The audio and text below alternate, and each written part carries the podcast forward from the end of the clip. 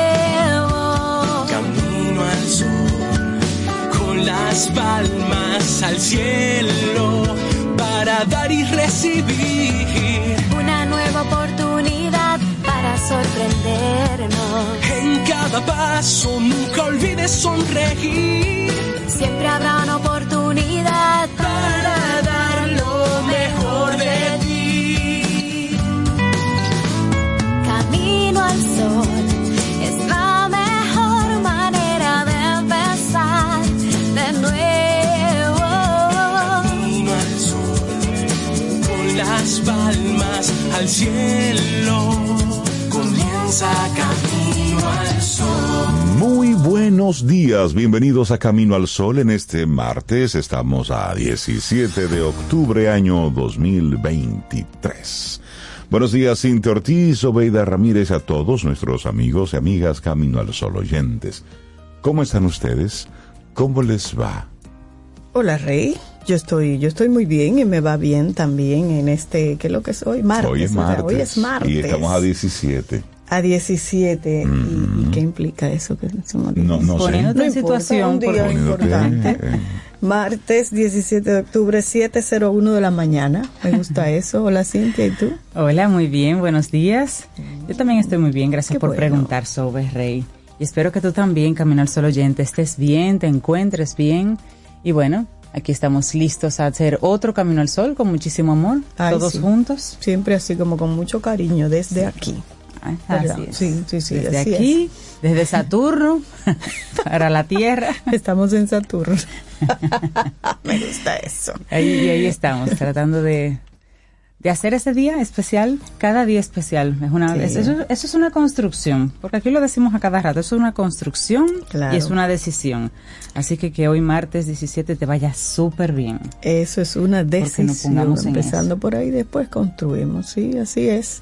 Así es. Bueno, y tenemos, señores, visita en este país. ¿Ustedes sabían? Los ¿Visita? amigos de la OEA. De la OEA andan por aquí. Como que es la casa y que tenemos visita en el país. Sí, sí, son visitas, andan ahí en el Mirex y después van para la frontera. Bueno, Sí, bueno, la frontera. sí, andan por aquí ellos visitando. Ya estaremos hablando de eso. Hoy es el Día Internacional para la Erradicación de la Pobreza, pero usted se va a enterar de eso en un ratito porque primero hay que compartirle la actitud Camino al Sol. Sobre la actitud Camino al Sol para hoy. Ay, no dejes que lo externo golpee tu tranquilidad. No permitas que tu bienestar sea un bien de otros. Ay, pero qué contundente, importante eso. y porque uno vive como, como decimos, entregando su palito, entregándole su bienestar a otro, Sí, sí. queriendo, consciente o inconscientemente, como que tú te dejas llevar. No, lo voy a repetir, no dejes que lo externo golpee tu tranquilidad y no permitas que tu bienestar sea un bien de otros. Sí. Eso De hecho, es son uno que tiene que administrarlo. Sí, son dos ideas eh, Sí. Que se complementan una a la otra. No dejes que lo externo golpee tu tranquilidad. Por ejemplo, en una época en la que hay tanto acceso a información, donde tú escuchas tanto, sabes tanto, ves videos de tantas cosas externas, feas, terribles, que no están en tu control. Mira, de verdad, eso golpea tu tranquilidad. Claro. Cada vez que tú prendes la noticia, cada vez que tú por alguna vía recibes una información, porque antes tú te enterabas de lo que pasaba en la capital y en la piña, y reí en la capital y, ya- en Salcedo. Salcedo. Pero ahora se enteran de lo que pasa.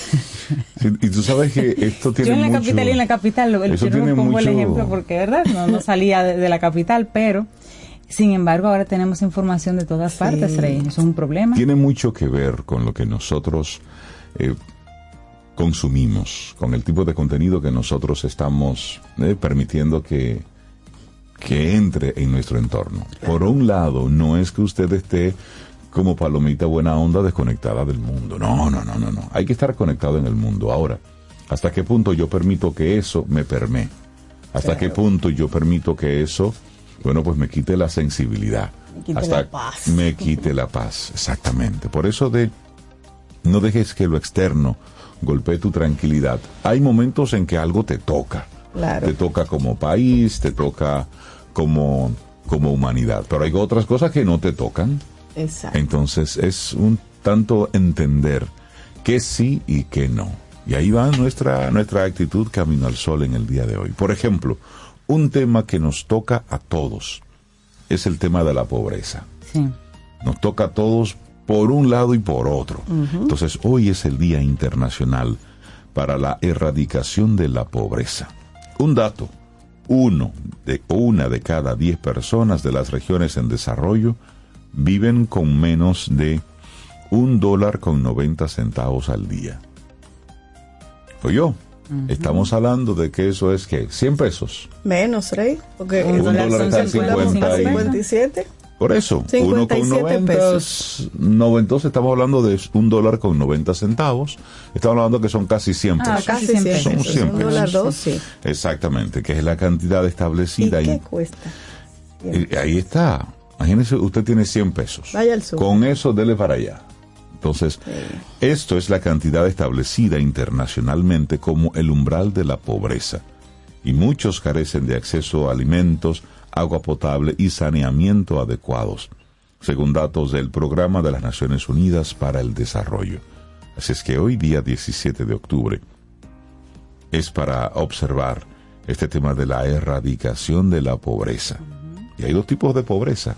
Está la pobreza mental y está la pobreza material. Es así, Sí, es así. sí, sí, y sí. es muy triste cuando una persona con pobreza material tiene pobreza mental, porque las posibilidades de salir de ese ambiente se les, se les dificultan más. Bueno, y el reto es alcanzar ese primer objetivo de desarrollo sostenible, que es nada menos que poner fin a la pobreza en todas sus formas y en todo el mundo.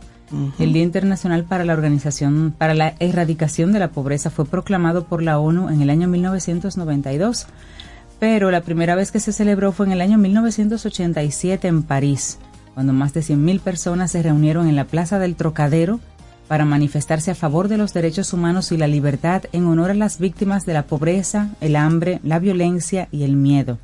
Esta convocatoria en su momento fue organizada por Joseph Resinski, fundador del movimiento internacional ATD Cuarto Mundo.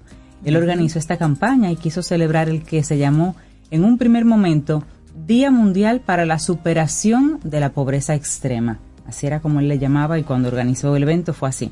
Aquel día en Plaza Trocadero se inscribieron los principios de los derechos humanos en una losa conmemorativa que, inauguró, que se inauguró como parte de los actos contra la pobreza y de la que se han hecho réplicas en todo el mundo. Una de las réplicas está en la sede de la ONU en Nueva York.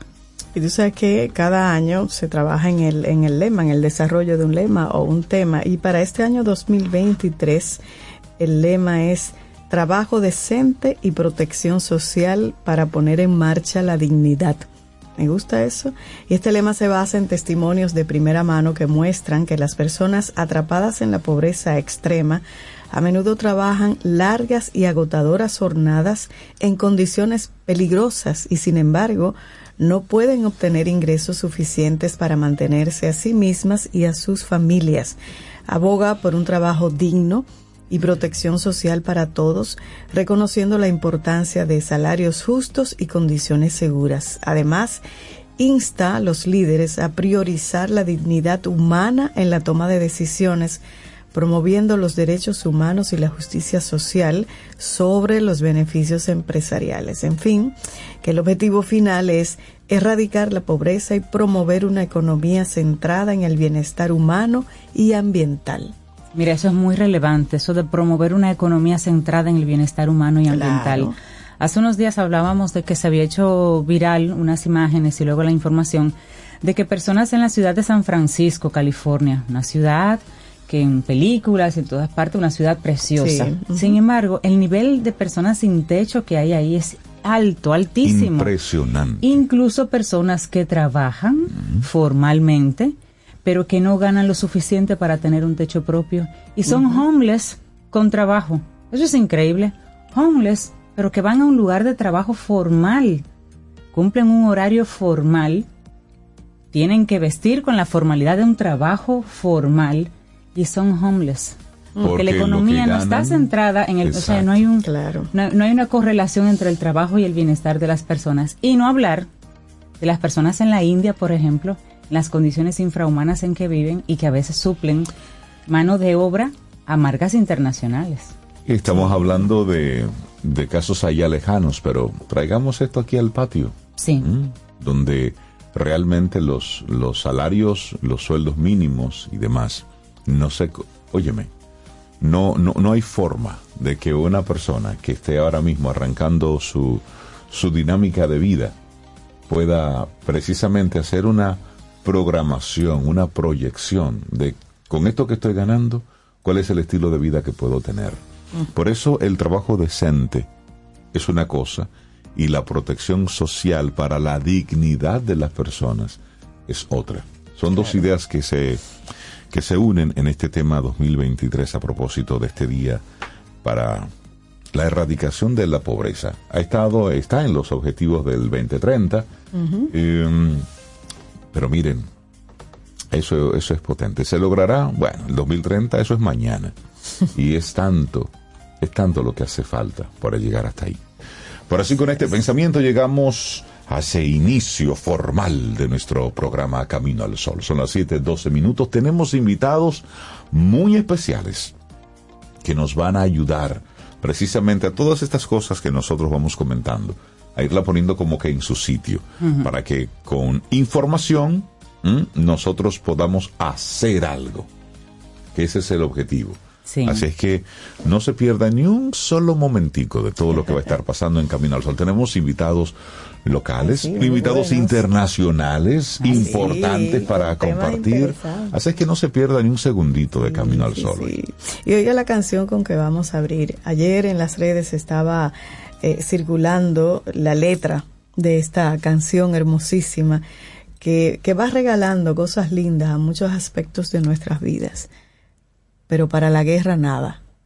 Y así se llama la canción, Para la Guerra Nada. Esto es Marta Gómez y esta versión, ella viene acompañada de la Orquesta Filarmónica Juvenil de Bogotá. Así iniciamos lindo. Camino al Sol. Lindo día.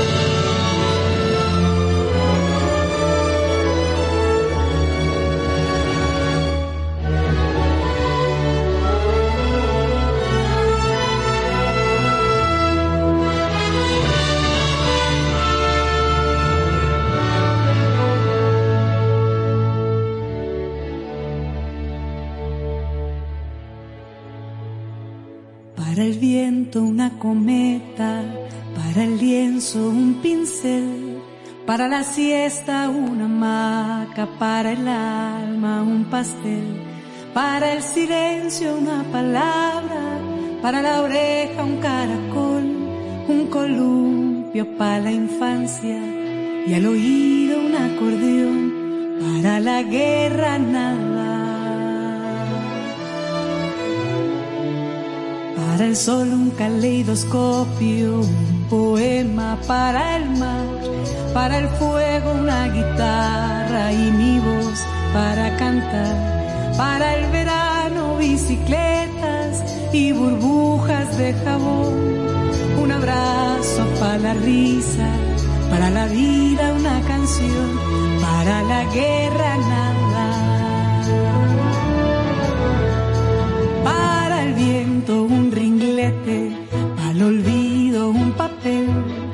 Para amarte una cama, para el alma un café, para abrigarte una ruana y una vela para esperar, un trompo para la infancia y una cuerda para saltar, para la guerra nada. Para el cielo un telescopio, una escafandra para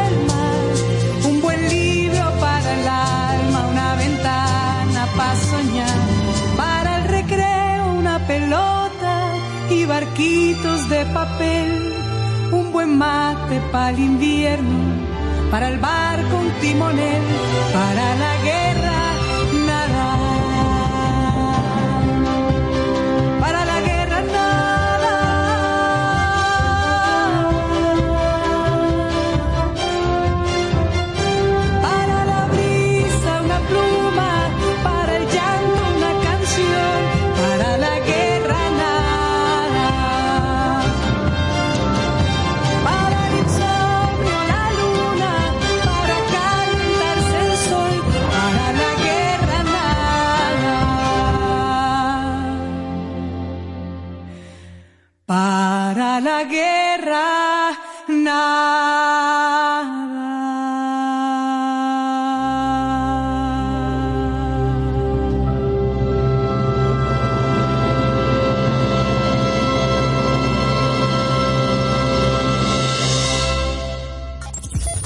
formar parte de la comunidad Camino al Sol por WhatsApp? 849-785-1110. Camino al Sol. Si de algo saben las abejas, es de flores. Hay de todo tipo y para todos los momentos. Lo importante no es solo su color, tamaño o forma, sino lo que hace sentir cada una. Y para esos sentimientos trabajan. Igual que el Banco Central, que trabaja para hacer florecer la economía y que sientas estabilidad. Para ese sentimiento de crecimiento y desarrollo.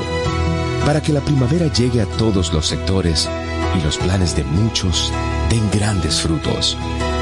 Banco Central de la República Dominicana. Trabajando por una estabilidad que se siente. Ten un buen día, un buen despertar. Hola. Esto es Camino al Sol. Camino al Sol. ¿Llenarías tu casa de basura? ¿Continuarás cortando árboles? ¿Seguirás conduciendo sin una ruta y una agenda mientras contaminas el ambiente? ¿Continuarás desperdiciando agua y energía eléctrica? ¿Eres causante de daños al medio ambiente? Esperemos que no. Es responsabilidad de todos ser defensores del medio ambiente. Fundación Cuidemos el Planeta con Reyes Guzmán. Tomémonos un café. Disfrutemos nuestra mañana con Rey, Cintia, Soveida, en Camino al Sol. Los titulares del día en Camino al Sol.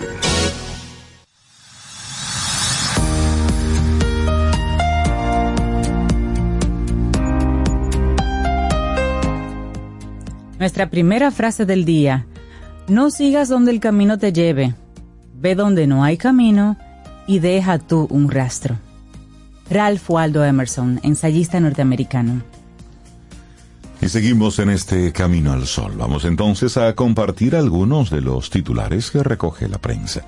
El presidente de la República, Luis Abinader, manifestó ayer lunes que es decisión de los haitianos comprar productos dominicanos en la frontera, pero advirtió que el registro de los datos biométricos a los extranjeros se mantendrá como medida de seguridad.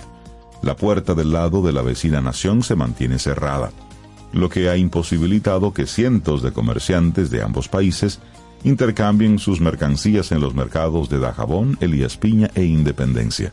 El gobierno dominicano abrió la semana pasada la frontera en la parte comercial con una serie de requisitos, luego de mantenerla cerrada por más de 15 días en protesta por la construcción de un canal en el río Masacre del lado haitiano para desviar el agua del afluente transnacional. Esta obra afectaría a agricultores de ambas naciones y además la laguna Saladillo en el lado dominicano, según han indicado las autoridades quisqueyanas. Si ellos quieren comprar, ahí está. Si no, esa es su decisión, adujo el mandatario en la semanal con la prensa, un encuentro que realiza todos los lunes en el Palacio Nacional con la participación de periodistas, comunicadores y funcionarios del gobierno. Bueno, hay una información conectada con esa que acaba de compartir Rey. Una misión de la Organización de los Estados Americanos, la OEA, se encuentra de visita en la República Dominicana con el propósito de levantar información sobre el canal que construye Haití en el río Dajabón Masacre.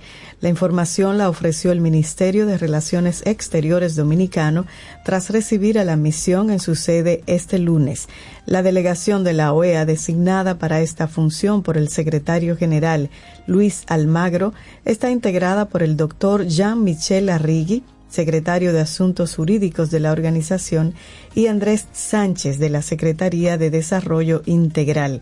La gestión del agua y los recursos naturales asociados tiene un impacto directo en las comunidades agrícolas y pesqueras que dependen del río, de la laguna Saladillo y otros humedales para su sustento.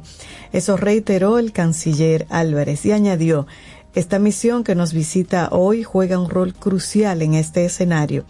Su experiencia y pericia ofrecen una plataforma invaluable para abordar estas cuestiones de manera equitativa y objetiva, guiados por el compromiso de fortalecer la paz y la cooperación en nuestra región.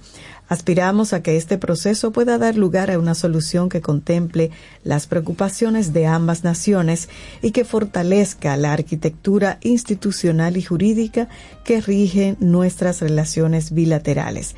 Recientemente, el presidente Luis Abinader solicitó a la Organización de Estados Americanos su mediación para tratar la crisis generada por la construcción del canal de trasvase en el río Dajabón Masacre, lo que el gobierno dominicano considera una violación a los tratados. Y se espera que la misión de la OEA haga una visita este martes, es decir, hoy, a la zona de la frontera con Haití, pero del lado dominicano, y a su regreso a Washington, en Estados Unidos, rinda un informe al secretario general Almagro y a todos los Estados miembros de este organismo con las informaciones recogidas en esta visita. Bueno, y cambiamos de tema. La ADIE está preocupada por el manejo de las autoridades en el sector eléctrico. Informe sobre el primer semestre del año reporta un promedio mensual de 174 millones de dólares adeudados por las EDES. La gestión y eficiencia de la distribución de energía sigue siendo uno de los pendientes más críticos que tiene el Sistema Eléctrico Nacional Interconectado, el CENI, para caminar hacia su desarrollo y madurez.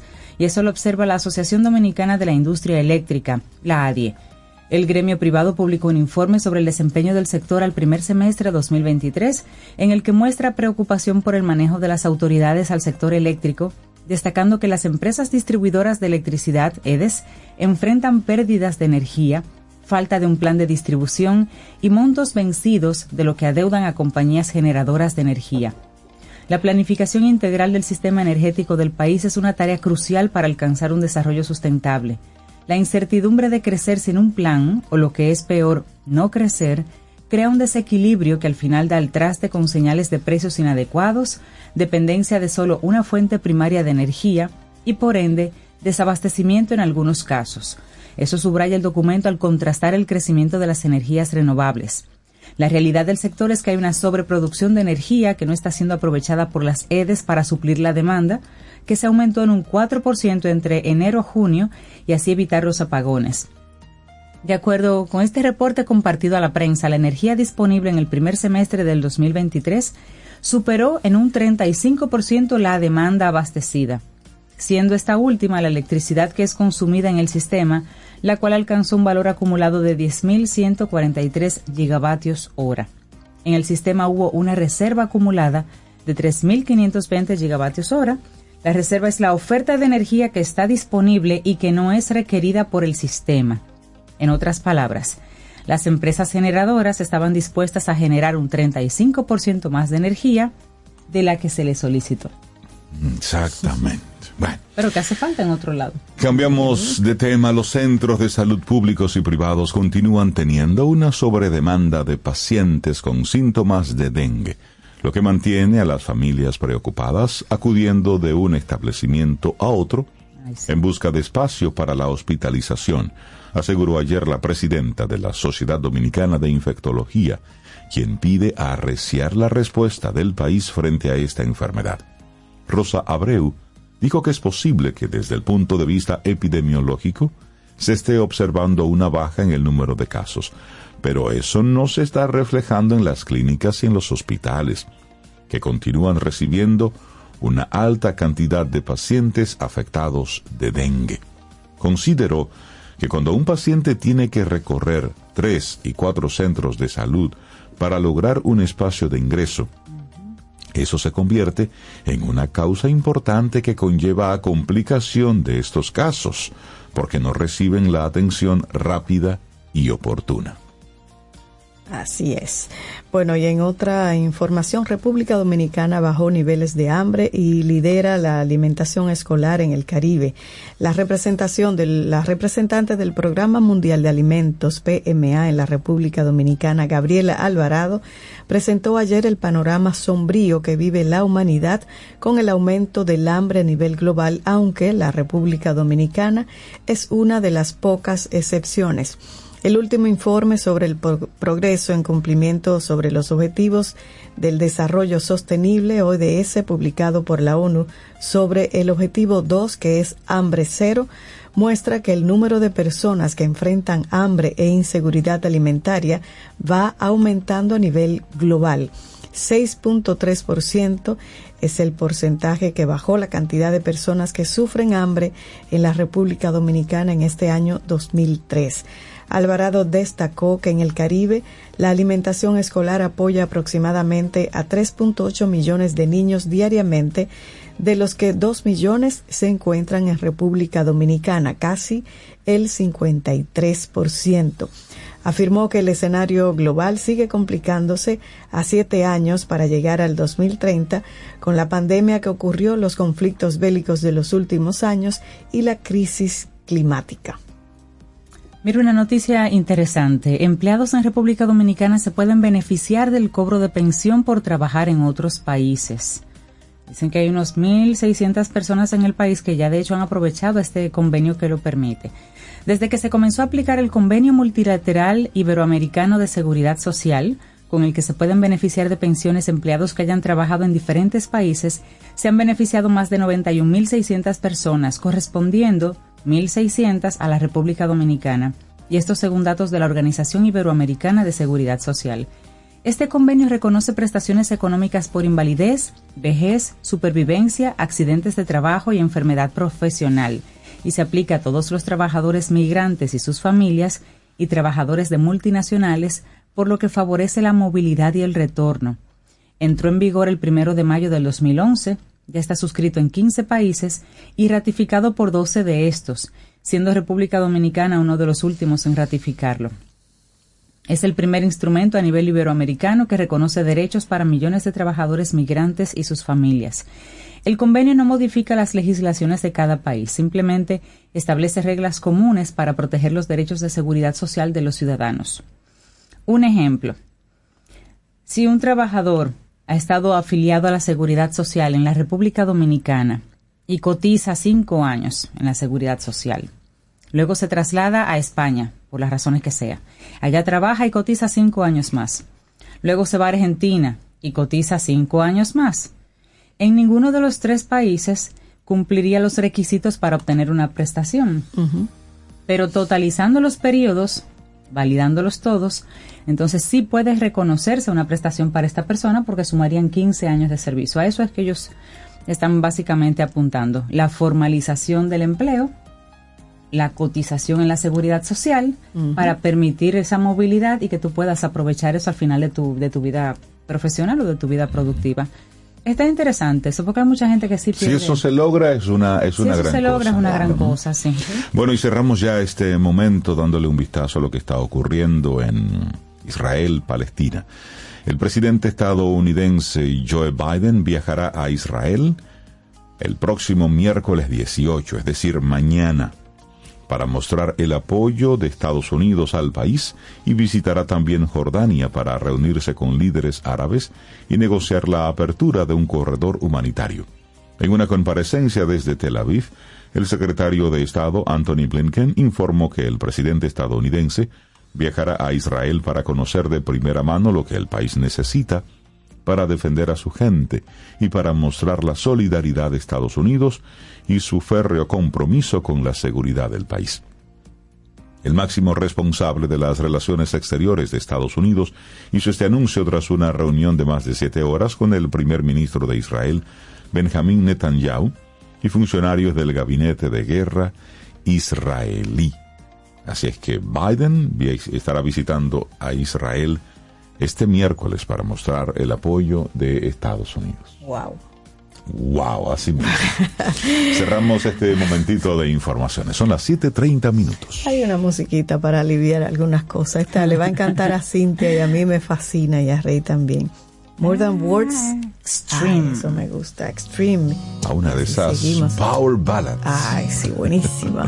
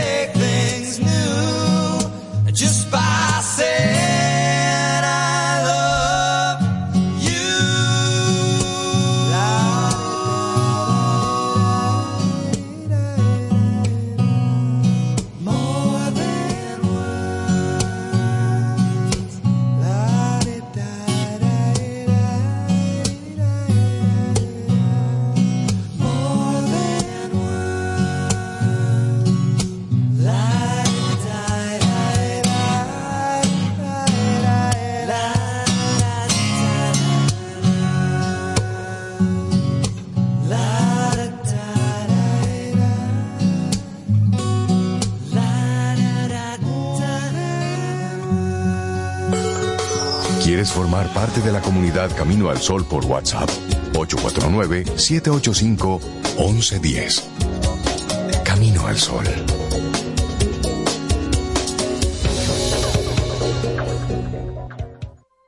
A lo largo de estos 57 años, en Patria Rivas entendemos tus miedos y preocupaciones. Hemos sido testigos de historias, lucha y superación, colaborando con resultados certeros que han traído alivio y tranquilidad. Nuestro deseo de aniversario es verte sano, brindando a tu salud. 57 aniversario, Patria Rivas, tu mejor resultado. Te acompaña Reinaldo Infante. Contigo, Cintia Ortiz. Escuchas a Sobeida Ramírez. Camino al Sol. Ahora la gran diferencia está súper cerca de ti. Supermercados Nacional Sarasota. Un nuevo espacio cómodo y práctico con la gran variedad, servicio, precios y calidad que mereces. Avenida Sarasota 101, esquina calle Dolores Rodríguez Objío. Supermercados Nacional. La gran diferencia.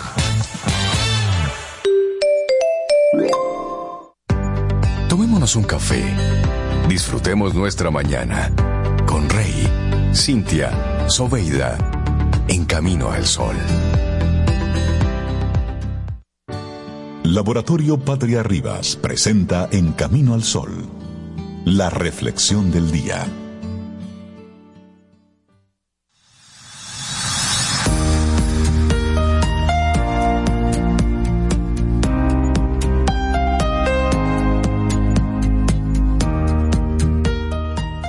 El bienestar no es solo la ausencia de enfermedad, es una sensación general de satisfacción con tu vida.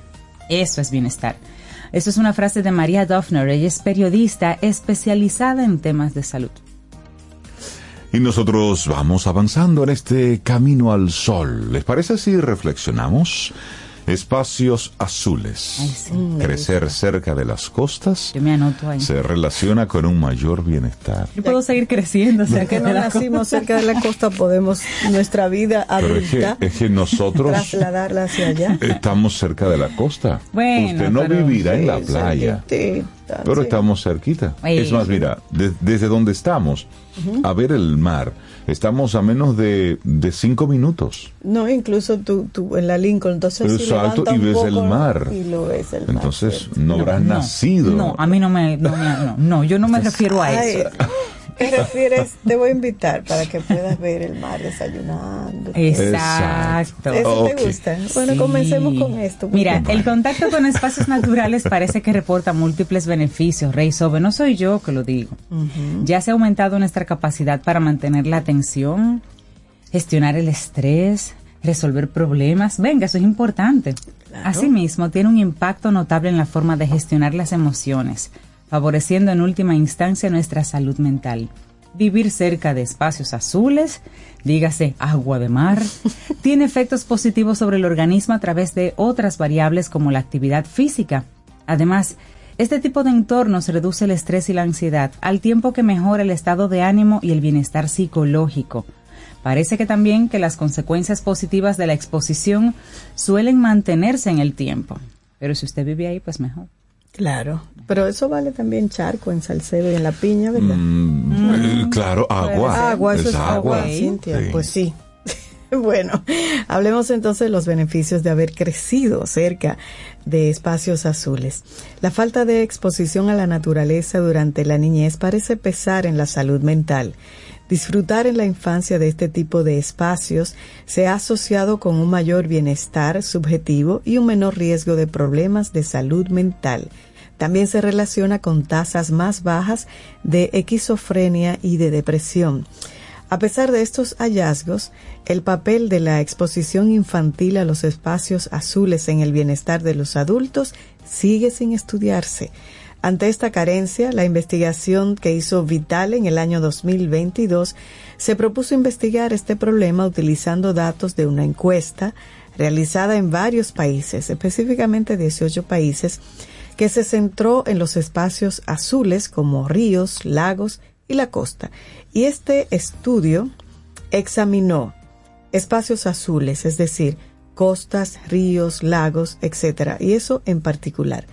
Asociaciones entre la exposición recordada de la infancia de los adultos a los espacios azules, la frecuencia de las visitas recientes a los espacios verdes y azules y el bienestar subjetivo de los adultos. También estudió el papel de la exposición infantil a esos espacios azules en las motivaciones intrínsecas para pasar tiempo en la naturaleza y la consistencia de estas relaciones entre diferentes países. Así es, entonces para ello los investigadores les pidieron a los encuestados que recordaran sus experiencias en espacios azules entre los 0 y 16 años. Debían aclarar qué tan cerca vivían, con qué frecuencia los visitaban y qué tan cómodos se sentían sus padres con ellos jugando en estos entornos. También debían dar detalles de su visita más reciente a estos espacios durante las últimas cuatro semanas y el estado de salud mental durante las últimas dos semanas.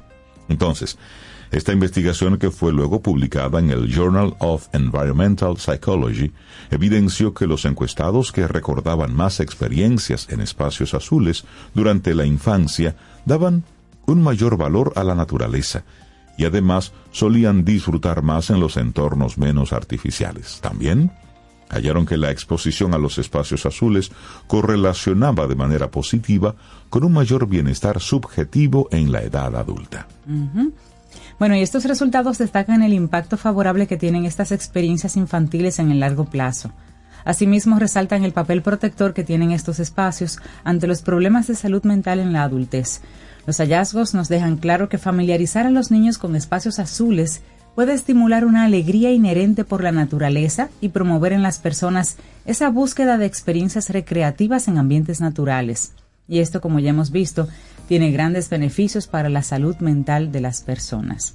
Así es. Y bueno, en un comunicado de prensa para la University of Exeter, Matthew White, coautor del estudio, sostuvo que el estudio actual se suma a nuestra creciente conciencia de la necesidad de que los planificadores urbanos y los organismos locales responsables de administrar nuestros espacios verdes y azules brinden servicios seguros y accesibles a escenarios naturales para el sano desarrollo mental y físico de nuestros niños.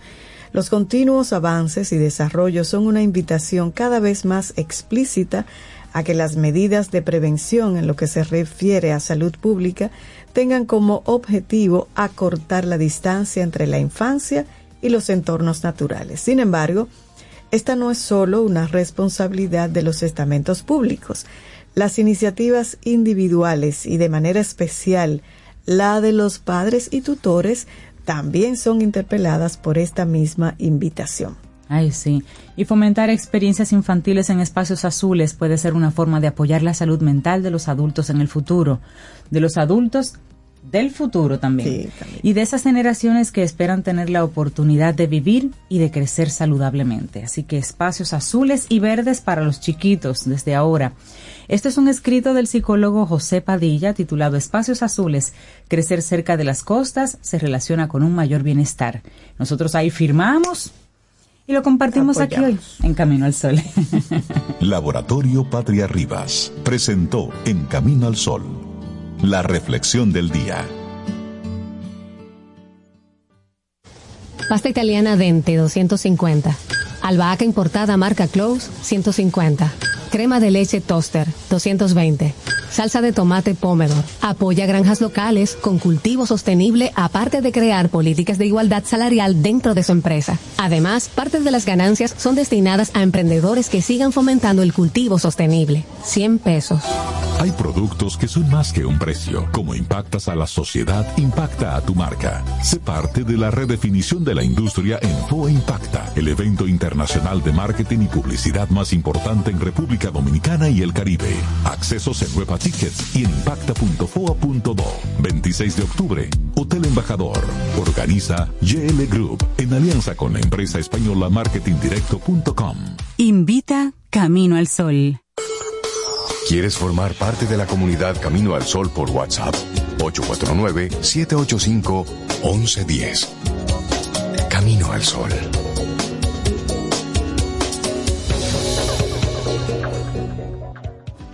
Con Leasing Popular das un salto inteligente para que tu negocio avance. Adquiere los activos que tu empresa necesita como vehículos, flotillas, maquinarias y paneles solares mientras obtienes mayor ahorro gracias a beneficios fiscales del producto, plazo hasta 7 años para pagar, hasta 100% de financiamiento. Banco Popular, a tu lado siempre.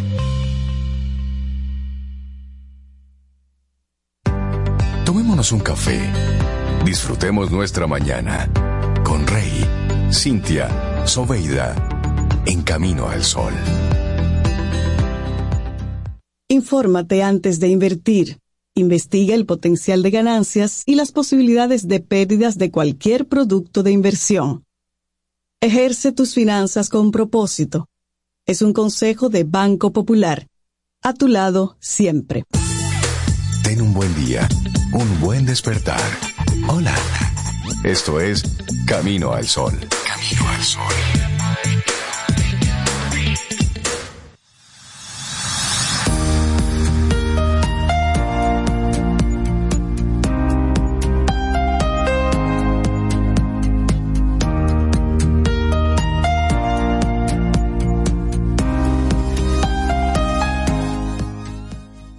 A través de la danza puedes descubrir la belleza en el movimiento y encontrar la paz en el ritmo de la vida. Esa frase la dijo alguien que sabía de eso. Martha Graham, bailarina y coreógrafa norteamericana. Claro, danza, movimiento. Bueno, seguimos aquí en este Camino al Sol. 7.47 minutos en la mañana de este martes. Estamos a 17 de octubre, año 2023. Y esto es un asunto de filtro, Cintia y Zoe. Yo creo que esto sí. es un asunto de filtro. ¿Y quién nos explica Mira, esto? Está suelto ese filtro. Ese filtro está suelto. ¿Quién nos ¿Quién lo explica? Bueno, Néstor Esteves. Sí, nuestro buen amigo. Buenos días, querido amigo, ¿cómo estás? Queridos amigos, cuánto gusto que podamos filtrar un momentito para que compartamos acá y sigamos avanzando camino al sol. Yo Así es. renuevo mi Qué bueno verte. Les renuevo mi cariño y a través de ustedes a toda la audiencia, a todas las personas que se animan a comenzar una mañana como recargando las energías, sobre todo las energías que orientan para continuar camino al sol. O sea que eso me pone súper contento cuando cada vez que llega ese martes que yo tengo ese ratito digo, oh, qué bueno.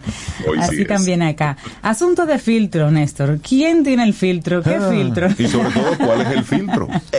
Vamos, vamos a comenzar descartando cuál no es el filtro Ok. por lo pronto. No estoy refiriéndome en esta ocasión a estos filtros que usamos en ciertas plataformas de redes sociales que hacen vernos, Que hace maravilla, Néstor. que hacen maravillas. Sí, sí, sí. Ya después cuando te encuentras en persona, ¿En a quien- serio? a quien conociste a través de esa red, eh, como que tú tienes esa, Hay duda. esa duda y de verdad habrá sido con esta persona que yo me comuniqué y, y las imágenes que vi, eh, tanto imágenes fijas como imágenes en movimiento, de verdad habrán sido de esa persona. Entonces no, ese podríamos hablar porque es un tema interesante eh, vinculado a la comunicación también, sobre todo a la comunicación actual, pero en esta ocasión no se trata de ese filtro.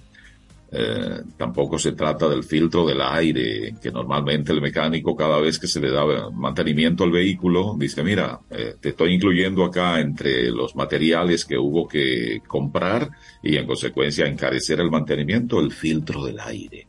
Y hay otros filtros que usan los vehículos también, que con cierto, con cierta frecuencia hay que estar eh, renovándolos. Entonces tampoco se trata de esos filtros.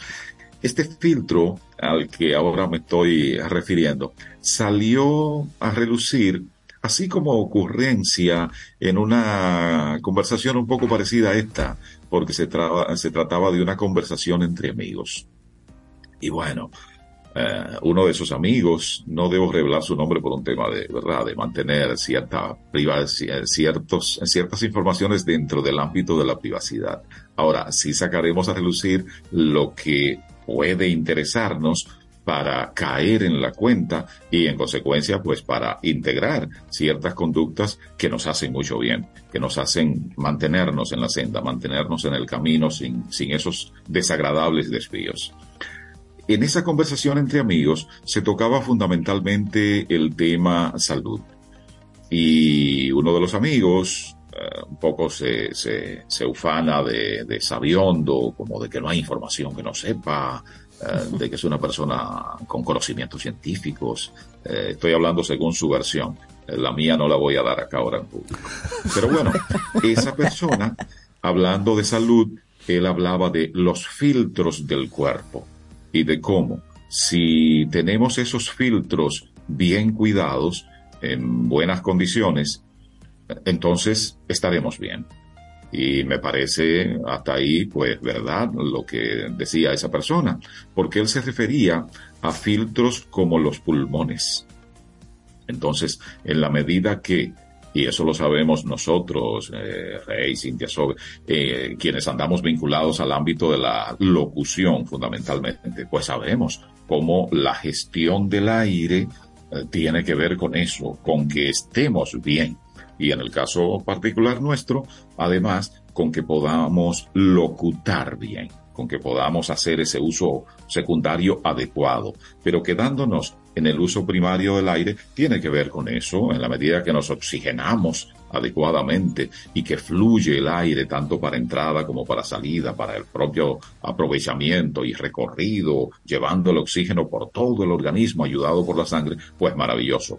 Y qué bueno, que, que sí, que, que estemos bien de los pulmones.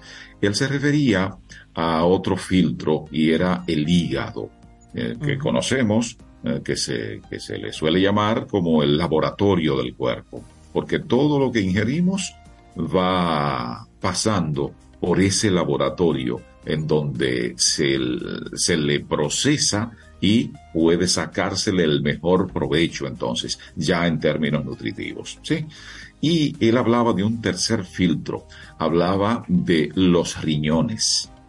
Y por supuesto que son un filtro también, es decir, cómo se encargan de ese filtrado de, de, de, todo el torrente eh, sanguíneo eh, del cuerpo para lo que es dañino irlo eliminando y eliminando por esa vía. Entonces, bueno, insistía ese amigo en el hecho de que teniendo los filtros en buen estado, eso va a garantizar que nuestra salud también estará en buen estado. Y así medio como con cierta sorna me animé a reparar. Y aquí debo explicar en lo que me animé a reparar, que es el filtro en el que quiero que nos concentremos. Porque otra de las personas que participaba de la conversación es de estas personas que maneja un poco el tema de la teoría de la conspiración, y de ciertas cosas que provocan como miedo y de ciertas cuestiones que siempre andan así, como con esa especie de, de más espantado que un chivo, como solemos decir, eh, de manera como llana. Entonces me di cuenta que aquella persona había intentado como introducir en la conversación algunos elementos cuyo propósito, así como a primera vista principal, era el de infundir cierto miedo. Y ya sabemos cómo el miedo es un arma para la manipulación, porque si logras que alguien sienta miedo, entonces ya tú estás preparando el terreno para hacer progresar tu idea, la idea que después quieres colocar de manera, yo no diría estratégica, en este caso yo diría perversa, esa idea para lograr tu propósito con esa otra persona. Y bueno, ya sabemos cómo eso se usa desde para comerciar con, con la salud, hasta comerciar con la supuesta belleza, hasta comerciar con todo lo que entiende mucha gente por ahí como que hay que comerciar. Entonces por eso me empeñé en decir, pero a usted se le ha estado olvidando el que yo considero el principal de los filtros. Uf, ese hombre se dio un espanto en ese momento. Imagínate a quien se asume sabiondo y que le hagas una observación diciendo que falta el principal filtro, eh, como que eso es casi ofensa. Y en efecto, eh, planteaba, digo, falta el filtro que nos ayuda a determinar a qué le hago caso y a qué no le hago caso, o cuánto caso le hago a alguna información, o hasta dónde algo pasa a ser realmente importante y yo me dedico a profundizar en ello. ¿Le falta el cerebro? Y como que se me espantó cuando yo le estaba hablando de ese que para él pasaría a ser entonces el cuarto filtro. Y bueno, el tema he querido un poco retomarlo. Esa conversación ocurrió hace algunos meses, pero el tema he querido retomarlo a propósito de que acaba de pasar el Día Mundial de la Salud Mental. ¿Y cuánto tiene que ver entonces la salud mental con la salud integral? con cómo estamos, con qué hacemos o dejamos de hacer, con cómo nos divertimos, con cómo nos alimentamos, eh, con cómo nos vinculamos con los demás seres humanos en sentido general. Porque sencillamente es el cerebro en donde se toma las decisiones para algo tan simple como que un color te agrade o no te agrade. Para algo tan simple como que tú disfrutes o no disfrutes de una música. Para algo tan simple como que un sabor te agrade o no te agrade, para que un sabor sea de tu preferencia o no lo sea. Y al mismo tiempo, Néstor, eh, es el cerebro donde manejamos y desarrollamos nuestro pensamiento crítico. Entonces, y eso que es mucho de lo que es la, la, intención del día de hoy en nuestro programa, que lo hemos estado compartiendo, no dejes que lo externo golpee tu tranquilidad, no permitas que tu bienestar sea un bien de otros. Es, es complejo todo esto, porque estamos hablando precisamente de cómo todo lo que nosotros estamos consumiendo constantemente hace que a través del filtro que tenemos, sea para nosotros fuente de bienestar o de malestar. Eso es una, pero eso es eh, un ejercicio y un filtrado del mismo cerebro que lo vamos desarrollando. Porque además, eh, y qué bueno, Rey, que, que, sumas eh, con este comentario, porque ¿qué es lo que pasa? Justamente el cerebro es en donde un área se encarga de lo emotivo, de las simples respuestas. Eh, aquella parte más antigua del cerebro, el cerebro reptiliano, o el cerebro un poco más joven que el reptiliano, cerebro límbico, son las partes responsables de las emociones, de esas respuestas automáticas. Es decir, ¿te sientes en peligro? Bueno, pues una de dos, dice aquel cerebro primario. O huyes o enfrentas ese peligro. Sí. Entonces, cuando respondemos sin invitar a que mm, tome parte de la decisión o a que tome la decisión, el cerebro que piensa, el prefrontal. Entonces, solo cuando nos decidimos a pensar, primero como a, viene cualquier estímulo y nos decidimos a preguntarnos, ajá, ¿y esto qué significa? ¿Esto es un estímulo conocido o es un estímulo desconocido? Bueno, si es desconocido, hay desconfianza. Es conocido, provoca confianza. Entonces es como una primera pregunta que se hace ese cerebro crítico del que hablas, Rey, eh, el cerebro con el que pensamos. Se hace eso. Y después sigue haciéndose pregunta, bueno, si no es conocido, a ver, ¿Es bueno, aparenta bueno o aparenta malo? Para tomar una decisión de qué hacer en ese sentido. Y eso pasa en todo, en lo más sencillo. En cuando alguien te propone que vámonos de vamos a compartir, vamos a compartir un café. O alguien lo dice un poco más, ¿verdad? con, con estímulo, con espíritu más festivo. Eh, vámonos de juerga hoy, hombre. Es decir, desde una simple invitación de alguien que te conozca, que conoces bien o que no conoces muy bien, o que comparten en el trabajo, no importa el tipo de relación que haya. Entonces, ante eso, la reacción no ha de ser emotiva y nada más, ha de ser pensada, pensada en el sentido de, a ver, ¿dispongo del tiempo para ello? Eh, porque mi agenda posiblemente ya está elaborada y eh, ocurre la casualidad de que para cuando me están invitando, pues no puedo, por un tema de agenda. Pero bueno, digamos, saquemos la agenda y digamos, ¿es de mi preferencia? ¿Eso es lo que me gusta? ¿Eso es lo que yo quiero hacer? Y pensar un poco más allá, pensar en consecuencias Es decir, y después de eso, ¿qué tal? ¿Cómo me voy a sentir? ¿Voy a seguir de acuerdo conmigo? Y me parecerá que habré hecho algo bien. ¿O eso podría hacerme eh, caer en ciertas tentaciones y tener como que arrepentirme de ello? En definitiva, una serie de preguntas que siempre es bueno hacerse. ¿Para qué? Porque la pregunta son las que se encargan de provocar como una inercia momentánea en el cerebro. No importa lo sencilla o lo compleja que sea la pregunta. Siempre que escuchamos una pregunta, el cerebro como que frena de un pronto y produce esa inercia. Y activa los filtros, activa los filtros de inmediato. Activa, activa ese filtro entonces. y si, si, no es alguien que te hace la pregunta, háztela tú.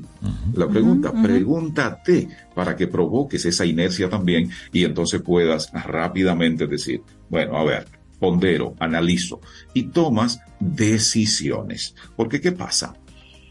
Cada día estamos sometidos a, uff, es un número que ya, ya yo hasta perdí la cuenta en el número. Se hablaba una vez de 50 mil estímulos, ya eso se quedó en la prehistoria prácticamente. con todos los medios y con esto de que los equipos móviles, los equipos celulares, como decimos nosotros, se hayan convertido en una especie de extensión del cuerpo. Y si no está solo el equipo móvil, sino que ahora hay un reloj que es el que quiere usar prácticamente todo el mundo, para que tú estés todavía muchísimo más dependiente del equipo. Entonces, los estímulos que recibimos con forma de mensajes son tantos, tan diversos y muchos tan complejos que ahora tomar las decisiones se ha vuelto entonces más complejo. ¿Quién puede, a quién se le facilita relativamente tomar las decisiones?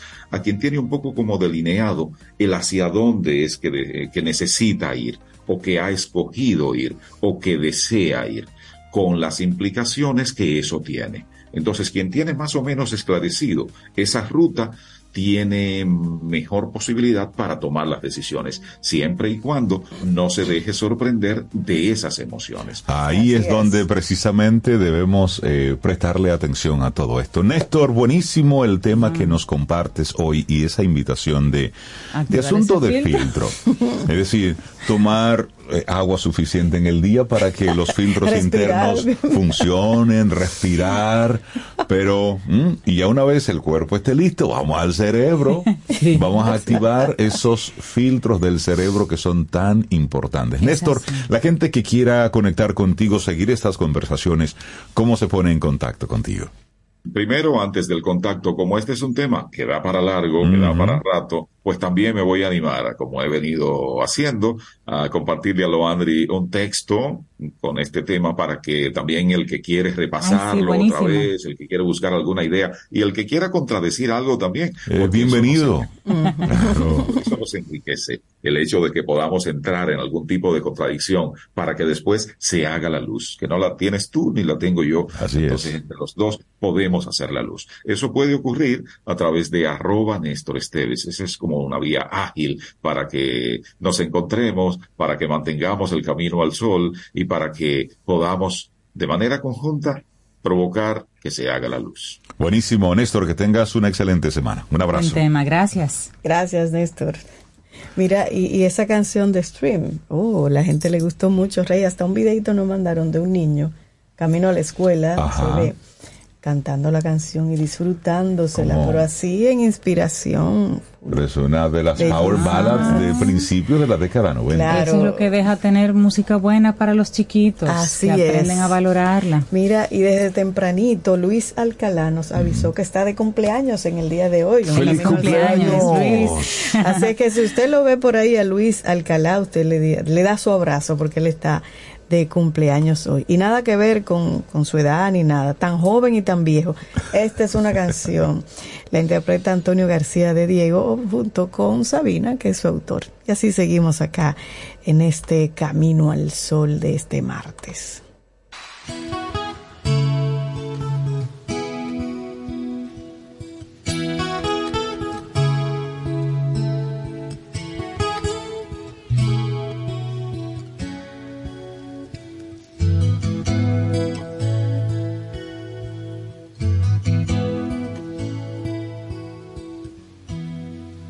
Lo primero que quise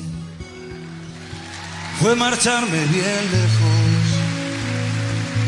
en el álbum de cromos de la resignación.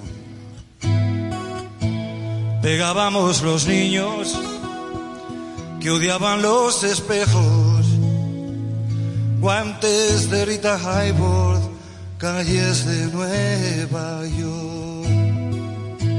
Apenas vi que un ojo me guiñaba la vida le pedí que a su antojo dispusiera de mí.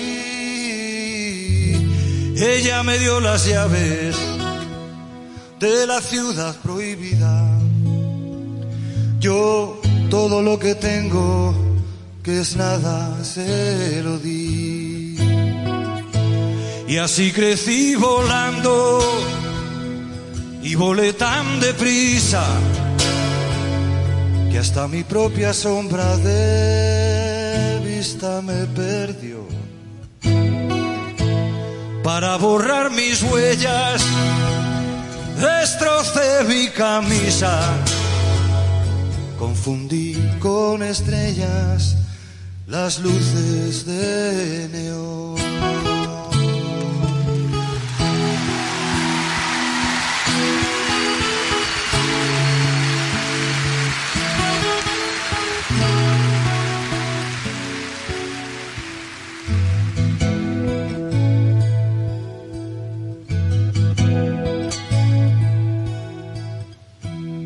Trampas al poke, defraudé a mis amigos.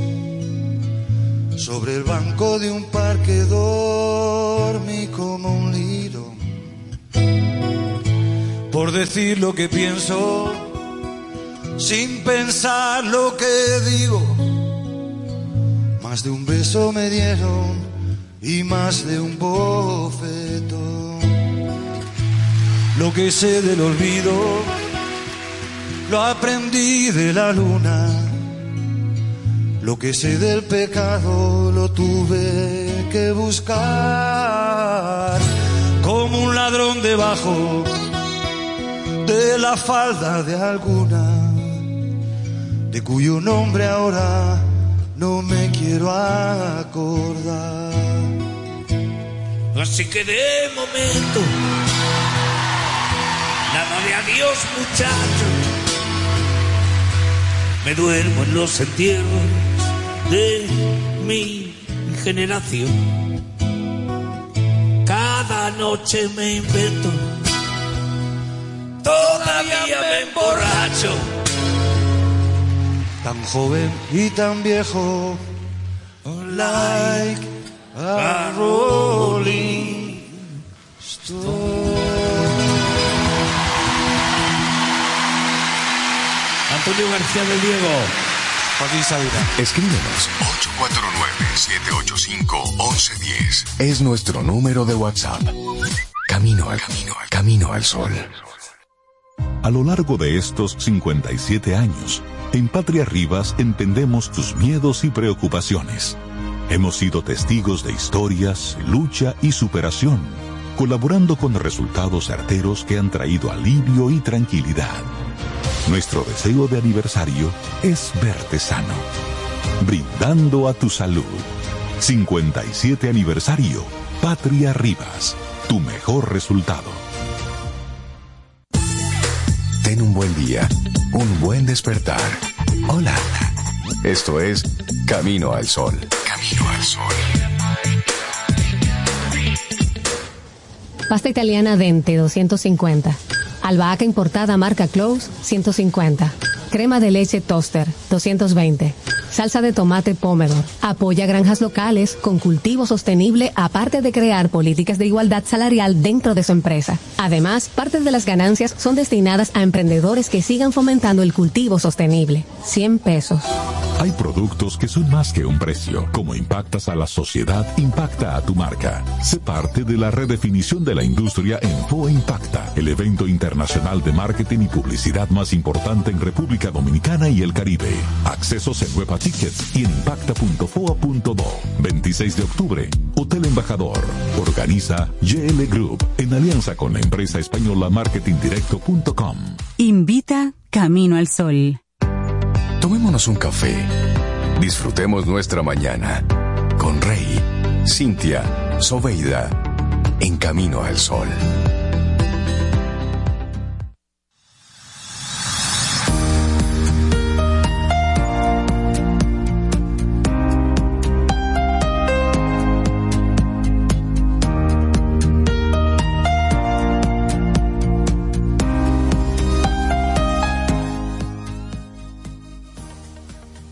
La salud es riqueza. La paz mental es felicidad. La devoción es fuerza y el derecho de bienestar es amor. Esa es una frase de Sri Sri Ravi Shankar. Él es un gurú y un guía espiritual de la India. Pueden encontrar su nombre, Sri Sri Ravi Shankar. Muy lindas frases que tiene. Ay, ay, ay, seguimos avanzando. Esto es Camino al Sol. 8, 10 minutos en la mañana de este martes. Estamos a 17 de octubre y vamos a tener una conversación con una persona que yo quiero mucho. Si hemos compartido momentos de, de intimidad, momentos muy cercanos, momentos de mucho aprendizaje y momentos de mucha danza. ¿Cómo, Rey? Sí, Eric Gómez, facilitadora del programa de Biodanza, Camino de Bienestar, nos acompaña. Eric, buen día, bienvenida de nuevo a Camino al Sol, ¿cómo estás? Gracias, bienvenida, feliz de estar en este espacio, el cual me siento en casa. Qué bueno. Qué bueno. ¿Usted confirma todo eso que dijo Rey de, de esta cercanía, esa danza contigo, Eric? Esa danza, esos aprendizajes, esa formación académica que tuvimos juntos, muy linda, como por- ornitológico. Realmente una hermosa experiencia y desde eh, pudimos profundizar en esa conexión desde la corporalidad, como el cuerpo es una herramienta para nosotros los seres humanos, el cuerpo es un regalo y como Ay, sí, eso es un regalo. Eso es. Pues hablemos de esto precisamente, de la biodanza como camino de bienestar. Sí, la biodanza Camino de Bienestar es una propuesta programática que tenemos nosotros eh, todos los lunes de octubre y de noviembre para conectar con la alegría de vivir, para bajar el estrés, para eh, favorecer lo que es la integración humana y la reeducación afectiva de nosotros y nosotras. Eh, la idea es eh, crear un espacio donde co-creamos eh, un ambiente de creatividad, de afectividad y que nos permite hacer un paro en el camino, ¿sabes? Como que, y estamos conscientes de que llevamos una vida súper rápida y que necesitamos realmente reconectar con nosotros y seguir eh, descubriendo nuestra identidad, quiénes somos, qué queremos, dónde estamos, hacia dónde vamos. Sería bueno, Eric, poner un poco en, en perspectiva esto de la, de la biodanza, porque el dominicano baila mucho y baila de todo, pero una cosa es bailar y otra cosa es la biodanza. Bailamos por gozo. Exacto, bailamos por gozo, pero ¿cómo podemos, ¿Cuál es el ritmo, la cómo, forma? cómo ¿Cómo se podemos precisamente hacer ese, ese entendimiento del beneficio que nos provoca la biodanza y cuál es el estado mental en el que debemos entrar para poder de ahí sacar un beneficio? Excelente. Y qué lindo cuando tú hablas de los beneficios, porque realmente la biodanza te da un beneficio insta- instantáneo. O sea, cuando tú terminas una sesión de biodanza, tú puedes experimentar, sentir, pensar en esos beneficios y lo sientes desde tu cuerpo. Eh, y por supuesto, un proceso más largo pues va a ayudar a que tú puedas ir profundizando en estos. Mira, la biodanza, aunque en nuestra República Dominicana somos muy bailarines, no es una clase de danza, no es una clase de baile. Es un espacio donde se propicia una vivencia a través de la música y del movimiento con sentido. O sea, no es un baile, es un movimiento con sentido, un movimiento corporal que se va construyendo junto con el grupo, con una consigna y con unos ejercicios que van a fortalecer zonas neuronales importantísimas, como son las zonas que tienen que ver con la afectividad, con la, con la creatividad, con la vitalidad, esa vitalidad que necesitamos cada día para impulsarnos, para trabajar, para seguir un proyecto, para ir adelante, para responder a diferentes responsabilidades que tenemos, tanto en el plano organizacional como en el plano personal. Entonces es un proceso que se construye a través de vivencia. La biodanza no es una teoría, es una práctica, es una vivencia. Una vivencia que te permite pasar por estado de adrenérgico, adrenérgico, estados creativos y estado de armonía y relajación que te permite tener pensamientos más claros, idea más clara. Si tienes que tomar una decisión, pues vas a encontrar como ese espacio de tranquilidad para poder discernir cuál podría ser la mejor decisión que puedes tomar. Eric, Eric- ¿quién es? Estábamos esperando esa pausa para hacerte una pregunta. Ay, Gracias, perdón, Rey. sí. Gracias. Eh, Eric, por ejemplo, la biodanza como tal, ¿es un ritmo particular? ¿Hay alguna eh, flexibilidad en cuanto a cómo cada una de las personas que escuchan ese ritmo lo interpretan y, y se mueven acorde a lo que sienten o, la práctica requiere una, digamos, un patrón particular que todo el mundo sigue para llegar como a ese momento? ¿Cómo funciona esto de la biodanza? ¿Qué tan Bien, flexible bien. es? Sí, el, el grupo de biodanza es un espacio de absoluta libertad, de tú hacer como tú sientes, como tú entiendes. Evidentemente, el facilitador de biodanza da una consigna, muestra unos ejercicios, pero es como él lo muestre, porque a lo mejor yo muestro un ejercicio hoy de una manera y mañana ese ejercicio lo muestro de otra manera, porque cada día somos diferentes. O sea, lo que yo soy ahora no voy a hacer el lunes, no voy a hacer el jueves, porque vamos cambiando permanentemente. Se presentan los ejercicios, pero cada persona lo muestra como le dice su ritmo, como le dice su vida. Por eso es un espacio de libertad, un, un espacio de creatividad y un espacio donde tienes permiso a ser tú mismo. Mm, me gusta eso. Tú mencionabas al inicio eh, que hay unos encuentros los lunes. Una persona interesada en, en integrarse a esos grupos tuyos, ¿cómo, cómo lo hace? ¿Cómo es presencial, es virtual? Dame datos ahí, La- me interesa. sí, la- es presencial y sobre todo es como un reto. Tú sabes que todavía hablamos de la secuencia del COVID-19 Ujú. y la presencialidad, el encontrarnos, el conversar, el escucharnos, el mirarnos, realmente tiene un poder, el encuentro humano. La biodanza es un encuentro humano.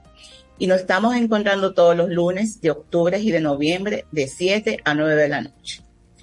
¿Dónde es? En la Asociación Dominicana de Terapia Gestal, que está en la calle Pablo Casal, número 48 en Serrayer. Ahí estamos todos los lunes de 7 a 9 y al final de la actividad pues tenemos un, un compartir muy lindo siempre con una merienda muy rica, muy sana para, ¿sabes? Seguir como conectando con ese ambiente. Eric, ¿a quién, eh, ¿a quién estamos invitando? ¿Cualquier persona puede practicar la biodanza? Excelente pregunta, Renalo. Sí, es un grupo abierto. Cualquier persona, oye, si tú no sabes bailar, suelta eso. No pasa nada. Movimientos con sentido. Es un espacio para personas adultas eh, y que deseen realmente eh, dedicarse y regalarse un tiempo para sí mismas. Ay, sí, qué rico.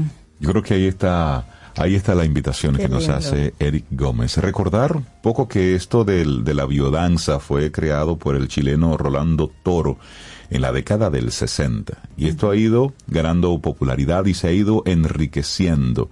Y que la, el nombre biodanza proviene de las palabras bio, vida y danza. Es decir, es como, como muy bien La dice Eric. Sí, ese movimiento con sentido. Usted va ahí sin juzgar a nadie, mucho menos a usted. Usted vota ahí la vergüenza y se lo dice un vergonzoso. Usted vota ahí la vergüenza y se conecta porque es, es algo que con estás haciendo ser, contigo sí, y para ti. Ay, pero yo necesito votar un poco la timidez. Pues Rey, mira. Cintia, Eric. Yo creo que ahí está la, La invitación con la Eric. invitación, Un exactamente. teléfono, Eric, donde te podamos llamar.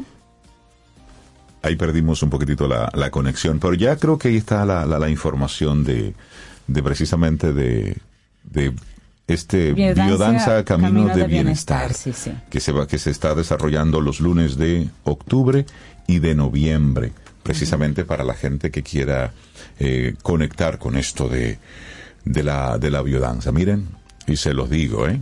Yo que soy muy vergonzoso para actividades de esa naturaleza. Sí, sí, sí, aunque usted no lo crea, yo soy vergonzoso. y, en- y entonces ahí realmente... eh, Te soltaste. tú Tú, con- es que tú conectas contigo. Qué bueno. Y luego entre el grupo se da una especie de complicidad. Mira, no, porque ya todos hicimos el ridículo, entonces Sí. ya todos compartimos eso. Ahí, estamos. Y disfrutamos Una eso. pregunta que luego con Eric, no sé, eh, el beneficio de la biodanza para las mujeres embarazadas.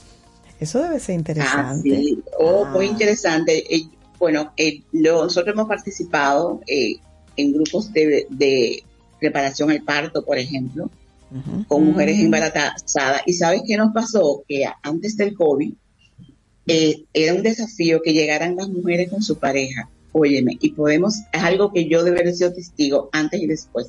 Después del COVID van todas con sus parejas. Uy, qué bonito. Y la verdad es cómo eh, se propicia un espacio, unos ejercicios muy interesantes para bajar el estrés, porque el proceso del embarazo produce mucho cansancio, mucho agotamiento físico y eh, conectar con esa vida que está llegando dentro, que se está creando dentro de, de, de la mujer y conectar con ejercicio también con la pareja, pues realmente eh, es muy interesante. Y la, la experiencia que hemos tenido con algunas actividades con ginecos tetra que tienen grupo de mujeres eh, embarazadas en proceso de gestación, ha sido muy lindo eh, conectar eh, desde la afectividad y crear ese, ese ambiente de bienvenida al bebé que viene de camino. Finalmente, Eric, si nos puedes compartir algún número de teléfono o donde la gente puede ponerse en contacto con ustedes para participar de estas actividades durante octubre y noviembre. Excelente, pues nos pueden contactar al 829-562-6075 y ahí estaremos para eh, eh, escucharle, para dar más información. También me pueden encontrar en Instagram como BioEric y también por ahí en privado podemos conversar. 829-562-6075. Excelente. Un abrazo, un abrazo. Eric Eric. Gómez, facilitadora del programa Biodanza, Camino de Bienestar, estuvo con nosotros en este Camino al Sol. Que tengas un excelente día, Eric. Muchas gracias, Eric. Y como ustedes saben que yo no me quedo con nada, ni me guardo nada de nadie. Ajá, ¿qué pasó? Ay, más cuando son cosas así tan lindas. Hay una persona que quiere decirle a su esposa que la ama y que le desea un excelente día, Ay, porque ella está de vacaciones, oye, de vacaciones, de cumpleaños, que es lo mismo. está de cumpleaños y su esposo, Jason Novoa, le dice que la ama y que le desea un excelente día. Ahí está. Óyeme, pero eso... Eso es bonito que se lo eso digan a uno. Sí, sí, sí, eso está Sí, bonito. lindo. Entonces esta canción es para ellos dos y para todo el que se sienta así como que es amado, que ama, que lo aman. Nuestro tema, Silvio Rodríguez.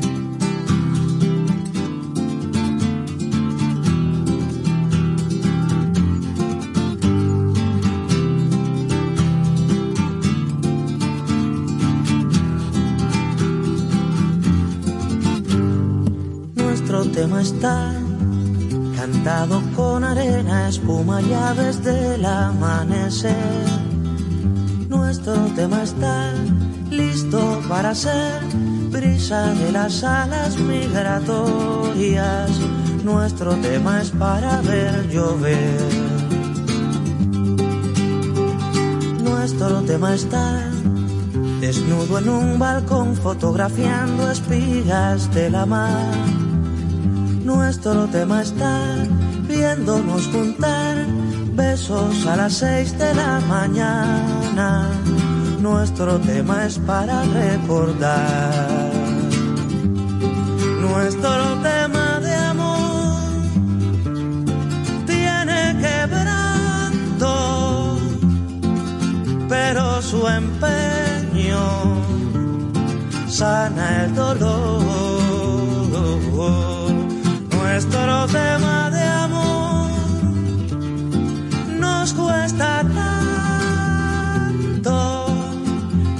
es un sueño y una canción.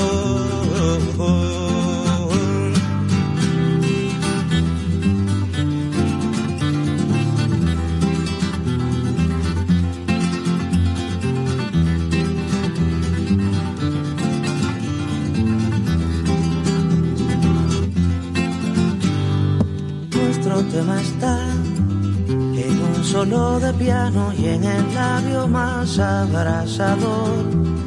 Nuestro tema está en el corredor de un hotel que se ha quedado solo. Nuestro tema es humedad de amor. Nuestro tema de amor tiene quebranto, pero su empeño sana el dolor. Nuestro tema de amor nos cuesta tanto que ya es un sueño y una canción. Nuestro tema de amor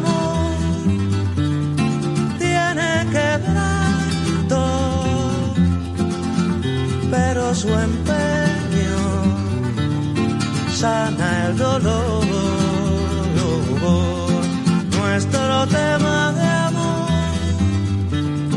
nos cuesta tanto que ya es un sueño y una canción.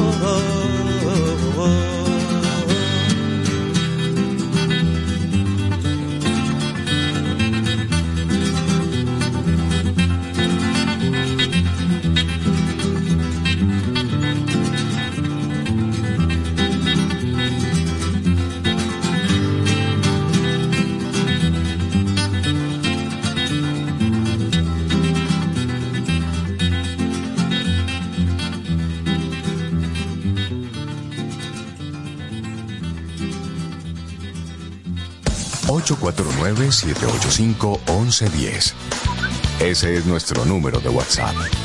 Escríbenos. Camino al Sol. Si de algo saben las abejas, es de flores. Hay de todo tipo y para todos los momentos. Lo importante no es solo su color, tamaño o forma, sino lo que hace sentir cada una. Y para esos sentimientos trabajan. Igual que el Banco Central, que trabaja para hacer florecer la economía y que sientas estabilidad. Para ese sentimiento de crecimiento y desarrollo. Para que la primavera llegue a todos los sectores y los planes de muchos den grandes frutos. Banco Central de la República Dominicana. Trabajando por una estabilidad que se siente. Mm, disfruta tu café en compañía de Camino al Sol.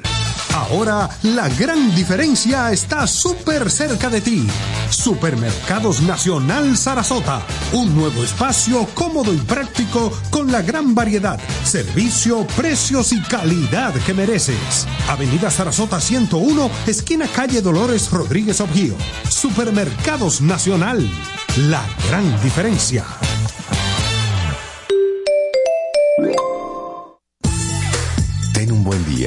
Un buen despertar. Hola. Esto es Camino al Sol. Camino al Sol.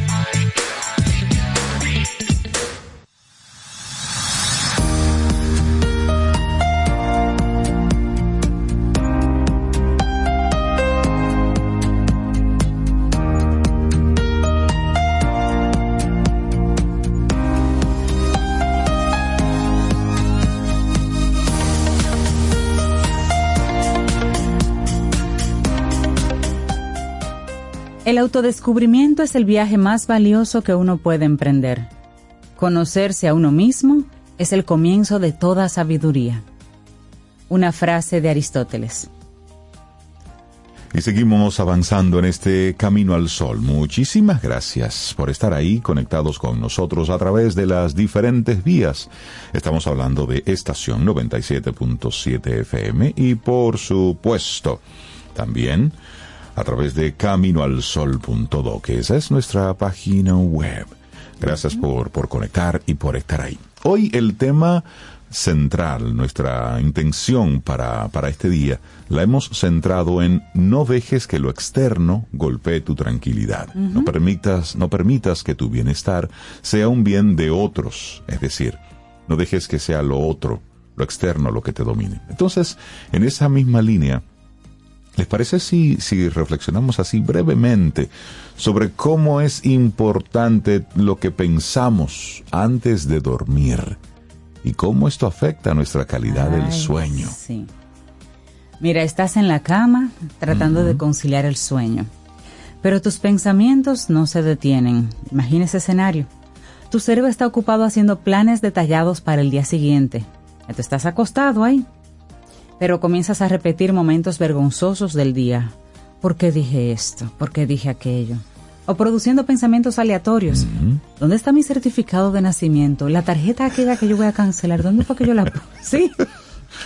Entonces, muchos usuarios han compartido videos en redes sociales sobre cómo dormirse más rápido, conjurando escenarios falsos como una historia romántica donde tú eres el protagonista, porque el tema del sueño rey es un tema recurrente y cada vez más relevante. Sí. Pero ¿qué dicen al respecto las investigaciones? ¿Qué dicen respecto del sueño?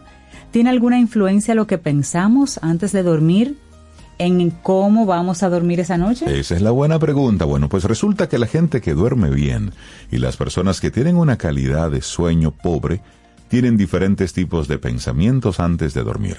Quienes duermen bien reportan que experimentan mayormente imágenes sensoriales visuales mientras se quedan dormidos, ven personas, objetos y tienen experiencias similares a las de un sueño puede que tengan menos pensamientos ordenados y más experiencias alucinatorias, como por ejemplo imaginarse que están participando en eventos en el mundo real. Para las personas con insomnio, los pensamientos previos a conciliar el sueño tienden a ser menos visuales y más enfocados en la planificación y la resolución de problemas. Entonces, estos pensamientos son generalmente menos placenteros y menos aleatorios en comparación a los de las personas que duermen bien. Y por ahí va el asunto. Sí, entonces las personas con insomnio también son más proclives a estresarse por el sueño cuando están tratando de dormir. O sea, les da estrés no poderse dormir y da lugar a un círculo vicioso ya que hacen un esfuerzo para dormir y ese esfuerzo hace que se despierten más. Las personas con insomnio reportan con frecuencia que se preocupan, que planifican o que piensan en cosas importantes a la hora de acostarse o se centran en problemas o ruidos en el entorno y tienen una preocupación general porque no duermen bien. Desafortunadamente toda esta actividad mental previa puede evitar que te quedes dormido. El pensar que no te puedes dormir hace que no te puedas dormir. Un estudio encontró que las personas que normalmente duermen bien pueden tener problemas para dormir si están estresados por algo cuando se van a dormir, como el que van a dar un discurso al otro día o algo por el estilo. Pero eh, hay que tomar en cuenta que sí, que hay estudios que realmente encuentran que hay una relación directa entre lo que pensamos antes de dormir y una buena noche de sueño o una mala noche de sueño. Hay un artículo bien extenso al respecto que vamos a compartir contigo, Camino al Sol Oyente, para que mañana duermas mejor, para Así que hoy es. duermas mejor y mañana nos encontremos más despiertos. Así es, y es importantísimo eso de evitar la, la excitación cognitiva o la activación mental provocada por una narrativa. Es decir, el que nos decimos, eso tiene mucho impacto precisamente en ese descanso. Y nosotros tenemos un invitado muy especial. Todos nuestros colaboradores e invitados son especiales, pero hoy tenemos a un invitado internacional muy especial que estará visitando nuestro país en los próximos días. Para nosotros, bueno, pues un honor recibir en Camino al Sol, por la vía digital, al doctor Mario Alonso Puj, quien lleva más de 20 años impartiendo conferencias, cursos y coaching ejecutivo en empresas y hemos visto, lo hemos visto en distintos videos, en distintos escenarios, llevando un mensaje muy poderoso sobre, sobre transformación, sobre asumir la vida con, con responsabilidad, pero sobre todo con alegría. Doctor Mario Alonso, bienvenido a Camino al Sol. Muchas gracias, encantado de estar con todos ustedes. Muchísimas gracias. Bienvenido a Santo Domingo por la vía virtual en este momento hasta que aquí lo recibamos con, la, con los brazos abiertos. Y ya decía Rey que usted se ha enfocado en los últimos 20 años con todos sus libros, sus escritos, sus conferencias, en, en hacernos mejores personas. Pero yo no sé si todo el mundo está, por lo menos aquí en República Dominicana, consciente que, de que el doctor Mario Alonso Puig es doctor, porque es doctor en medicina. Y fue el inicio de su carrera profesional ser realmente médico y ayudar a las personas desde otra perspectiva. Hablemos un poquito de sus inicios en esa línea, doctor, si es posible así brevemente, para que podamos entender un poquito esa, ese cambio luego de, de, de impacto hacia las personas, del, del cuerpo físico a lo que sería este cuerpo mental. Sí, eh, muy brevemente. Eh, yo ejercí la cirugía entre España y Estados Unidos 26 años y lógicamente, bueno, pues la cirugía lo que quiere es resolver problemas físicos. Físicos. Eh, Una persona tiene un tumor en el colon, en el páncreas y lo que quiere la cirugía es extirpar ese tumor para que esa persona tenga una, una, una, una vida normal, ¿no? ¿Qué es lo que ocurre? Que lógicamente no hay enfermedades, simplemente hay enfermos. Entonces los enfermos, las personas que tienen esos problemas, tienen unas inquietudes, tienen unos miedos, tienen ansiedad, tienen angustia, lógico y natural. Y si un médico se limita exclusivamente a la labor puramente eh, técnica, se está olvidando de conectar con sus enfermos. Entonces yo fui viendo a lo largo de los años la importancia que tenía esta conexión, no solo para que ellos eh, tuvieran más serenidad más, y más confianza a la hora de hacer frente a su enfermedad, sino en la propia evolución de la enfermedad. Eh, Hoy ya sabemos, en base a la investigación existente por algunos de los centros referencias a nivel, referencia a nivel mundial, que la situación emocional de una persona es uno de los factores más destacados a la hora de ver cómo una enfermedad va a evolucionar. No es lo mismo una persona que caiga en la desesperanza y se mantenga ahí que una persona que mantenga el entusiasmo y la confianza. Obviamente hay otros factores que cuentan. Este es muy importante.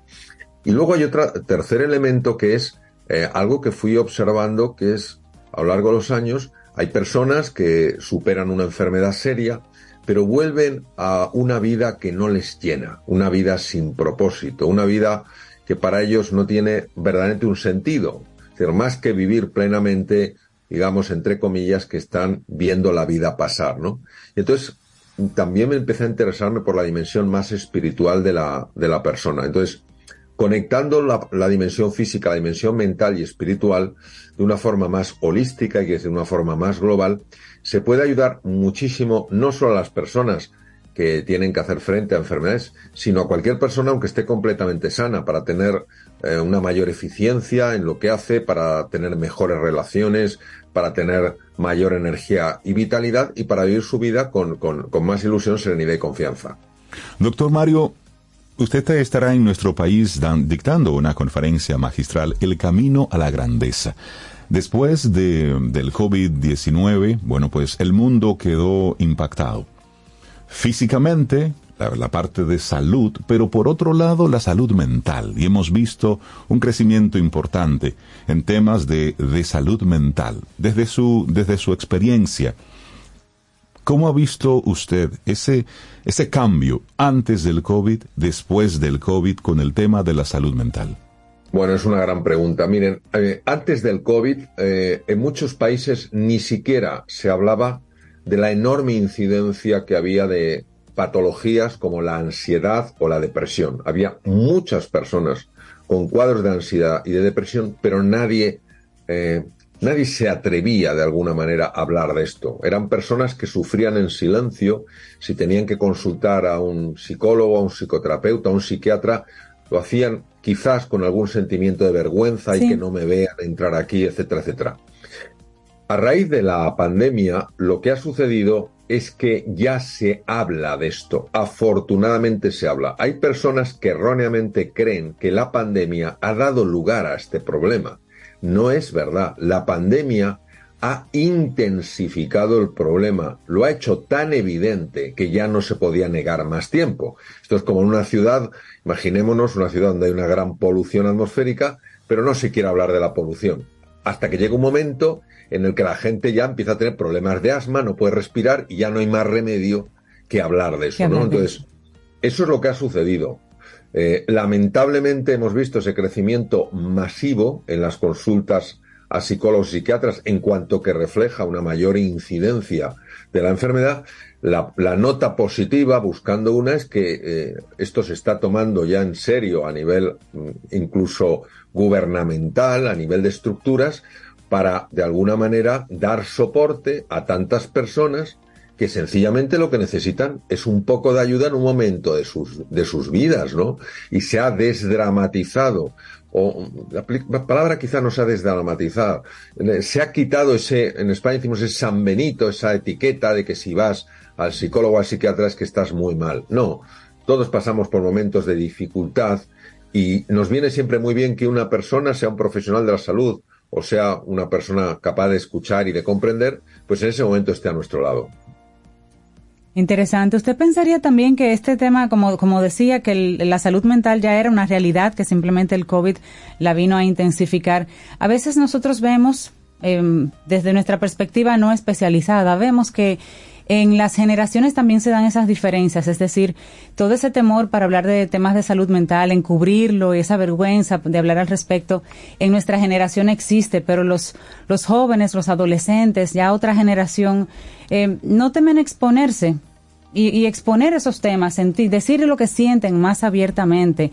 Y de hecho hay una explosión en temas de salud mental en ese, en esa generación. ¿Usted piensa que realmente son confusiones?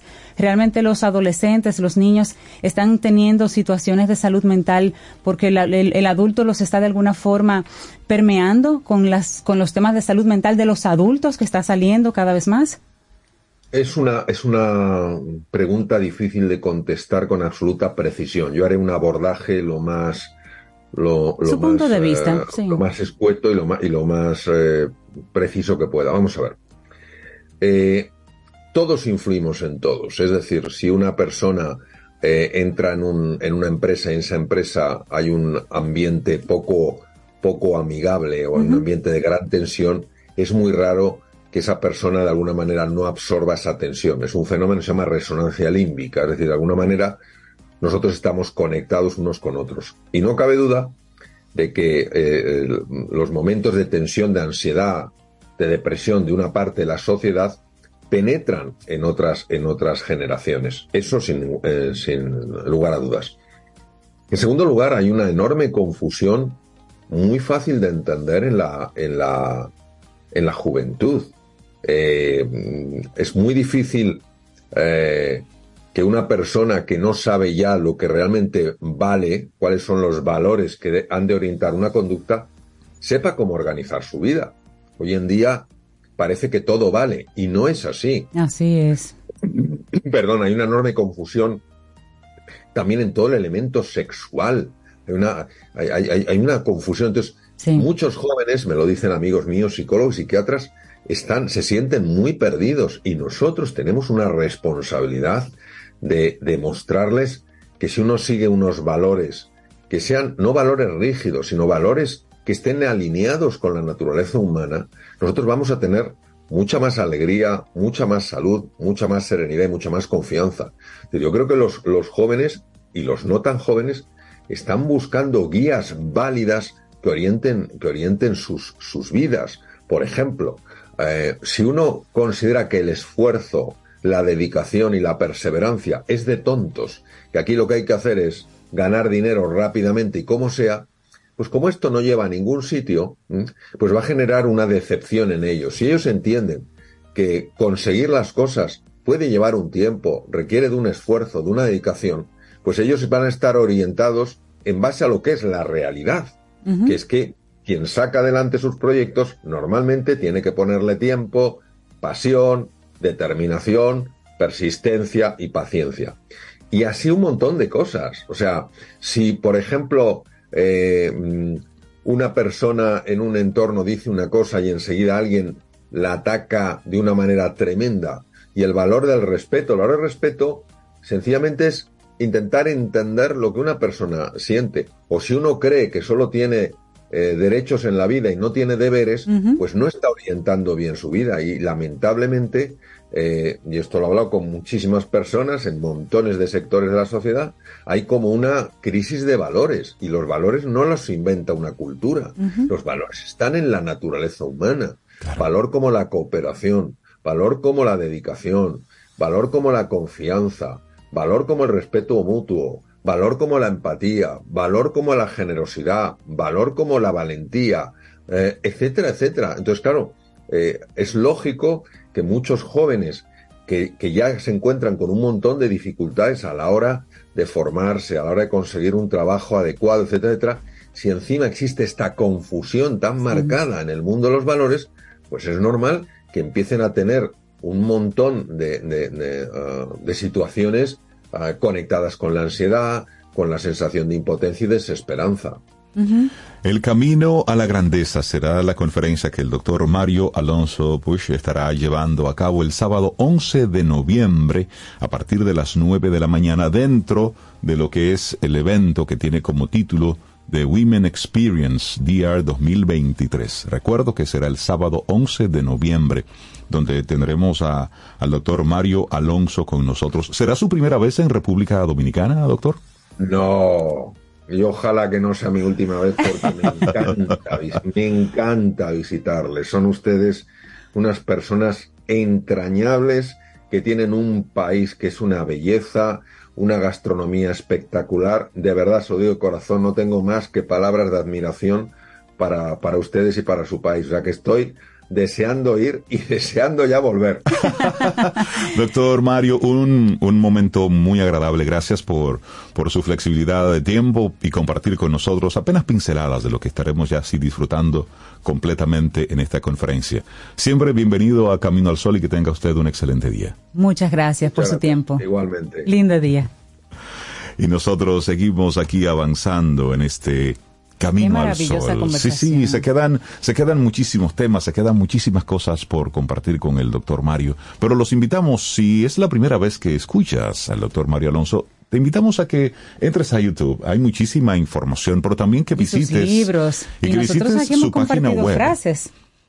Así es, hemos compartido frases en distintos momentos y también que visites la página web donde hay muchos recursos. Hacemos una pausa y retornamos ya hacia la parte final de nuestro programa. Infórmate antes de invertir. Investiga el potencial de ganancias y las posibilidades de pérdidas de cualquier producto de inversión. Ejerce tus finanzas con propósito. Es un consejo de Banco Popular. A tu lado siempre. Aquí, allí, pa' nuestra gente, con tu subagente, popular presente, puesto pa' servir, puesto pa' la gente, con tu subagente, popular presente, paga la tarjeta en el local de la vecina, recarga tu saldo en el colmado de allá arriba, el préstamo que tengo lo pago aquí en la esquina, ese dinerito en la tienda se retira, pa' retirar FT, pa' recargar tu cel, pa' que puedas recibir tu remesa también, aquí, allí, Subagente Popular, puesto para nuestra gente. popular presente.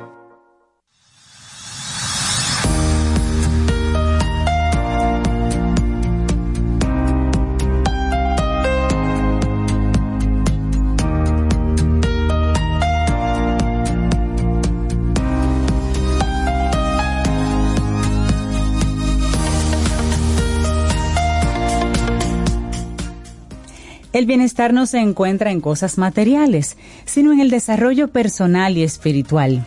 Esta es una frase de Jim Rohn, escritor.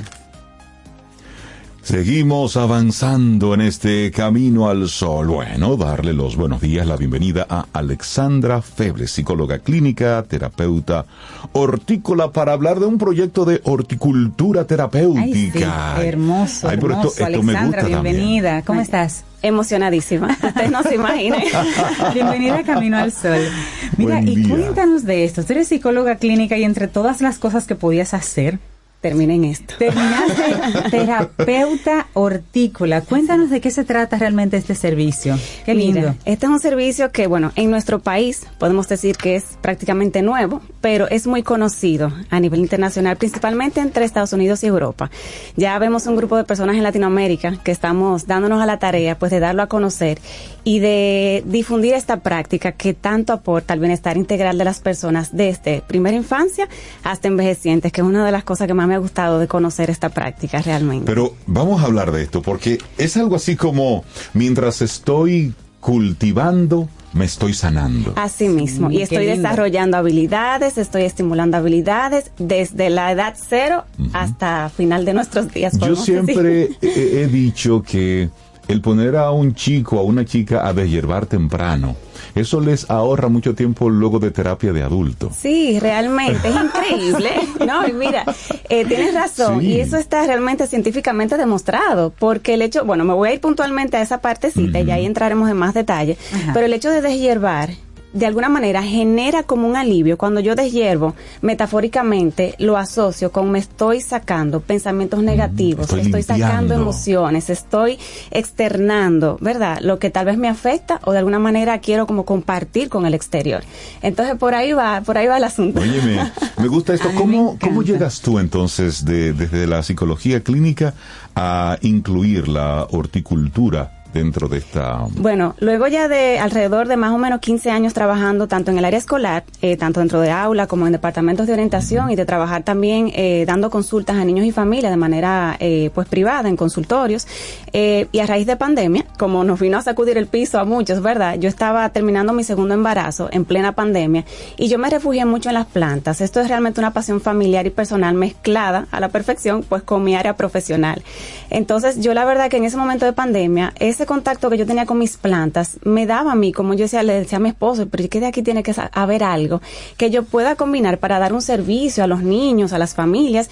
Y me puse a investigar y una noche googleando eh, terapias con plantas y demás me sale el término de horticultura terapéutica y ahí me dieron horas muertas investigando, investigando hasta que di con el contacto de una, eh, una especialista en el área, eh, puertorriqueña, le pedí una entrevista y ahí seguí investigando hasta que di con el Instituto de Horticultura Terapéutica de Perú. Ahí me entrevisté con la directora de esta práctica, de este programa, eh, y me, me lancé, me atreví a hacer la formación que duró seis meses de manera virtual y este año pude terminar las prácticas supervisadas eh, personalmente allá en Perú. Entonces ya yo venía eh, en camino con mi proyecto de hacer crecer, que no es el hecho solamente de hacer crecer una plantita, sino que envuelve todo esto. O sea, el hacer crecer a niños, a familias, a través de sus habilidades, de sus emociones, eh, y hacer crecer su bienestar integral. Eh, a través de estas prácticas que se dan eh, en diversas actividades de jardinería, que no es solamente plantar, es estar en este jardín que ahora ya luego de dos años eh, he creado un jardín terapéutico y sensorial al cual están asistiendo niños de 3 a 10 años de edad y estoy impartiendo talleres también que me solicitan o que yo misma propongo. Ahora mismo estamos impartiendo un taller para adultos mayores, por ejemplo, con unas colegas que son gerontólogas y tenemos ahí tres viernes corrido con ellos. Entonces de ahí viene como todo esto. Óyeme, y bueno, con la idea de seguir ahora Qué creciendo. Bueno, bueno. Hablemos de los beneficios para la salud de practicar este tipo de, de terapia. Así es, eh, beneficios a nivel integral, tanto cognitivos, porque de alguna manera eh, pues cultivamos o estimulamos habilidades donde yo tengo que poner en práctica mi atención, mi concentración cuando estoy haciendo una actividad. Y porque de alguna manera, eh, y me encanta porque conecta mucho con, yo venía escuchando los invitados que ustedes tenían anteriormente, eh, con el tema de cómo el ser humano está necesitando, y de los niños principalmente, centrar su atención en calma para poder desarrollar, para poder eh, lograr cosas paso a paso y no con la inmediatez con la que estamos viviendo ahora. Entonces, de alguna manera, ese contacto con la naturaleza estimula mucho también el tema de las emociones. A nivel emocional hay mucha regulación cuando yo estoy en contacto, en calma, con un proceso donde yo tengo que trabajar la tierra, manipularla. Ahí viene el tema de los sentidos también, esa estimulación Eso es muy rico, sensorial. la tierra y- La estimulación sensorial, esa motricidad fina que se estimula allí, cómo yo estoy centrando mi atención en el tiempo presente, de todo lo que está afuera y de lo rápido que necesito moverme afuera y centrarme en mí principalmente. Entonces también a nivel conductual regula mucho, por ejemplo, los niños cuando están regando las plantas, bajan mucho los niveles de tensión, de ansiedad, de hiperactividad, por ejemplo. Entonces, de esa manera, eh, pues por igual, a nivel, por ejemplo, eh, condu- bueno, conductual ya lo dije, socioemocional, eh, a nivel de las habilidades sociales, por ejemplo. Sí. Cuando tengo el grupo de los niños en el jardín o cuando hay un grupo de adultos que está compartiendo en esta actividad, pues tengo nuevos intereses que puedo conocer. Tengo también nuevas personas con las que puedo compartir y puedo ir. Eh, por ejemplo, dentro del jardín hay una estructura.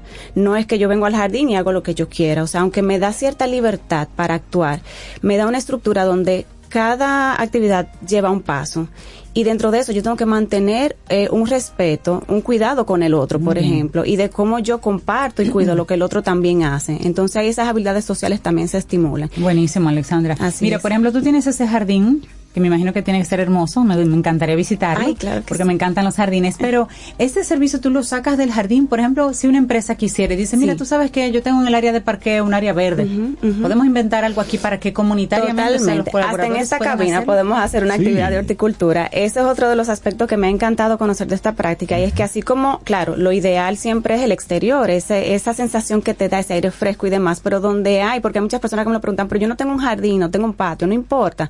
En, hay actividades indoor que se hacen. Por ejemplo, ya me lo han solicitado para grupos corporativos, eh, para grupos de maestros en las escuelas, por ejemplo. O sea, si quieren trabajar X tema a través de el manipular las plantas, de hacerlas crecer, de tener un proyecto en sí, se puede, claro que sí. Desde un balcón, desde un área, un, salón cerrado, en el jardín, pues por supuesto. Entonces son actividades que van desde activas dentro del jardín o pasivas cuando están dentro de, de cualquier área, en un parque o en una azotea donde ustedes quieran, se puede practicar. Has hablado en varios momentos sobre la importancia de, de todo esto con los niños, pero también has hablado de las familias. Sí, sí, ¿Tienes claro. actividades puntuales Sí. para familias? Sí, de hecho, ahí, bueno, en el perfil de Instagram pueden ver ahí algunos de los videitos donde ya hemos realizado, bueno, o he realizado talleres donde es compartido padres y niños y es algo bellísimo porque ese, ese es otro de los beneficios el vínculo cómo se estrecha cómo los niños disfrutan y los padres se quedan o sea wow o sea cuando tengo los niños en el jardín los padres me dicen pero no se quiere ir quiere volver entonces ya en casa como que hay algo de motivación hay algo diferente que hace conectar a esta familia. En casa yo tengo una maceta o sea los niños pueden tener una maceta con una una sola plantita y el hecho de entre papá y mamá y los hermanos decir vamos a ver qué le hace falta esta plantita hoy, hoy te toca a ti regala ahí hay una comunicación sabes que esa, esa parte eh, motora fina, sí. Es decir, usted agarrar un instrumento y con cuidado sacar una planta para transpar- Claro. eh, Claro. transplantarla en otro Sobre todo lugar. los niños que están Sí. acostumbrados a esa mano rígida de la tableta y punto. Exacto, utilizar los dedos pulgares. Eso es importante, cómo esta práctica está ayudando a sacar por un buen rato de las pantallas, Exacto. que tanta falta está haciendo, y que realmente los niños puedan estimular su sentido lógico. Se estimula mucho eh, el, el tener que razonar, el analizar. Los niños se ponen súper curiosos. Tú le das una lupa a un niño en el jardín o en un tarro dentro Se de te casa pierde. horas muertas y en, dentro de casa, en un tarro de una planta, ahí encuentran piedrita, gusanito, Ujú. pedacito de, de lo que sea, y ahí vienen con preguntas, empiezan a, a analizar, empiezan a reflexionar. Entonces, la verdad que invita mucho a tener como ese momento diferente para estimular y, pues bueno, aportar a su bienestar. Qué buen nombre, porque hacer crecer no solamente es la plantita, sino hacer Sí, crecer es muy esos simbólico. otros elementos que, que tú nos has compartido. Mira, la gente que quiera conectar contigo, que dice, mira, eh, me encantó lo que conversamos con Alexandra, cuénteme cómo puedo conectar con ella. Sí, en Instagram tengo mi perfil hacer.crecer y bueno, mi correo electrónico hacercrecer.ht@gmail.com. Ahí tienen todos mis datos, mi contacto, con mucho gusto eh, cualquier me han solicitado diferentes actividades hasta para cumpleaños, por ejemplo, y demás. Sí, algo diferente. Además que los muchachos se ensucien, se ensucian Ah, las manos. Es necesario. Que tengan las uñas sucias así de Sí. tierra Yo me imagino los casos que te dicen, bueno. Alexandra, yo quiero hacer este evento en la familia porque fulanita ni friega un plato. Sí, sí, yo quiero verla bregando con tierra. No le puedo hacer así de rapidito que me venga eh, a la memoria. Tengo, por ejemplo, en el jardín tengo niños que de por sí por el poco la poca exposición que han tenido, en el jardín yo trabajo descalza. Yo tengo un camino sensorial que es podotáctil eh, y en el centro tiene plantas aromáticas para estimular los sentidos. Entonces la idea es que los niños vayan llegando poco a poco a querer quitarse los zapatos. Al inicio muchos de ellos no quieren. Y es increíble cómo después de varias sesiones entonces llegan, quítame la bota, vamos, y ya, ya quieren entrar. Se necesita porque hay una estimulación realmente a nivel incluso eh, no solamente sensorial, en nuestro sistema nervioso que el niño necesita a través del tacto. Buenísimo. que- Qué linda Alexandra Feble, psicóloga clínica y bueno, terapeuta hortícola. Muchísimas Así gracias es. por A haber estado con ustedes por el nosotros. espacio, un abrazo. Y éxitos con esto. Ojalá que mucha gente se, se anime a Gracias. participar de, de actividades, de, de eventos distintos. No, y les puedo confesar, yo les voy a hacer una confesión antes de Ajá. irme. Antes de yo realmente formalizar mi proyecto, yo le contaba a lo Andrea allá afuera, estoy muy emocionada de estar aquí porque realmente yo desde hace mucho escucho Camino al Sol. Cuando yo iba de camino a mi trabajo, a- al colegio, que trabajaba en colegio, iba tempranito, y me encanta porque son, o sea, temas de mucho valor, realmente y de bienestar. Y cuando ya yo venía con la idea en mi cabeza un poquito de lo que yo quería hacer, yo decía, algún día yo tengo que ir a compartir mi formación en, en mi camino al sol. Y Hace aquí como dos años y Y aquí aquí estoy. estás. Así que gracias. Ay, Qué lindo testimonio, felicidades. Muchas sí. gracias, estoy a su sí. orden. Muchísimas Te voy a gracias. visitar en el jardín. Ay, claro que sí. Quedamos en contacto para eso. Muy Un bien, y así llegamos nosotros al final de nuestro programa en el día de hoy, mañana. Si el universo sigue conspirando, si usted quiere, y si nosotros estamos aquí, tendremos entonces un nuevo camino al sol. Y me encanta cuando gente que nos escucha nos escriben, wow, qué programazo el de hoy. qué lindo, esa es la Muchísimas intención gracias. cada día. Sí, sí, sí, muchísimas gracias por ello. Entonces nos vamos eh, con música, ¿Cuál? siempre, siempre y cuando esto quiera, porque esto es así. ¿Y cuál Yo, yo me quería ir con Roy Orbison y You Got It. Así era que yo me quería ir. Pero al parecer nos, nos iremos con, con Elton John, ya que no fuimos a verlo. eh, nos vamos con el viejo Elton. Esto es Guess That's Why They Call It That Blues. Hasta mañana. Lindo día. Don't wish it away. Don't look at it like it's forever.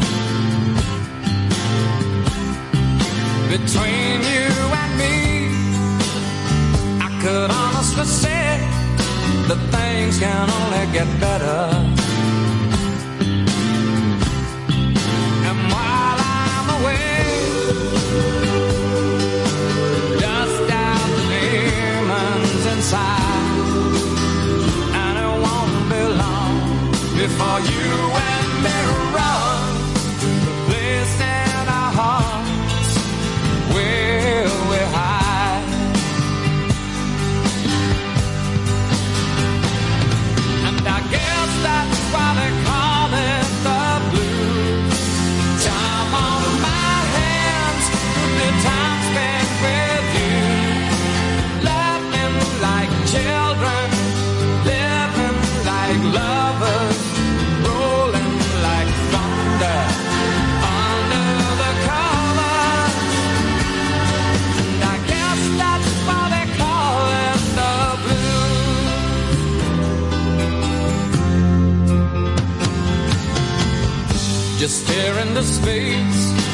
picture my face in your hand.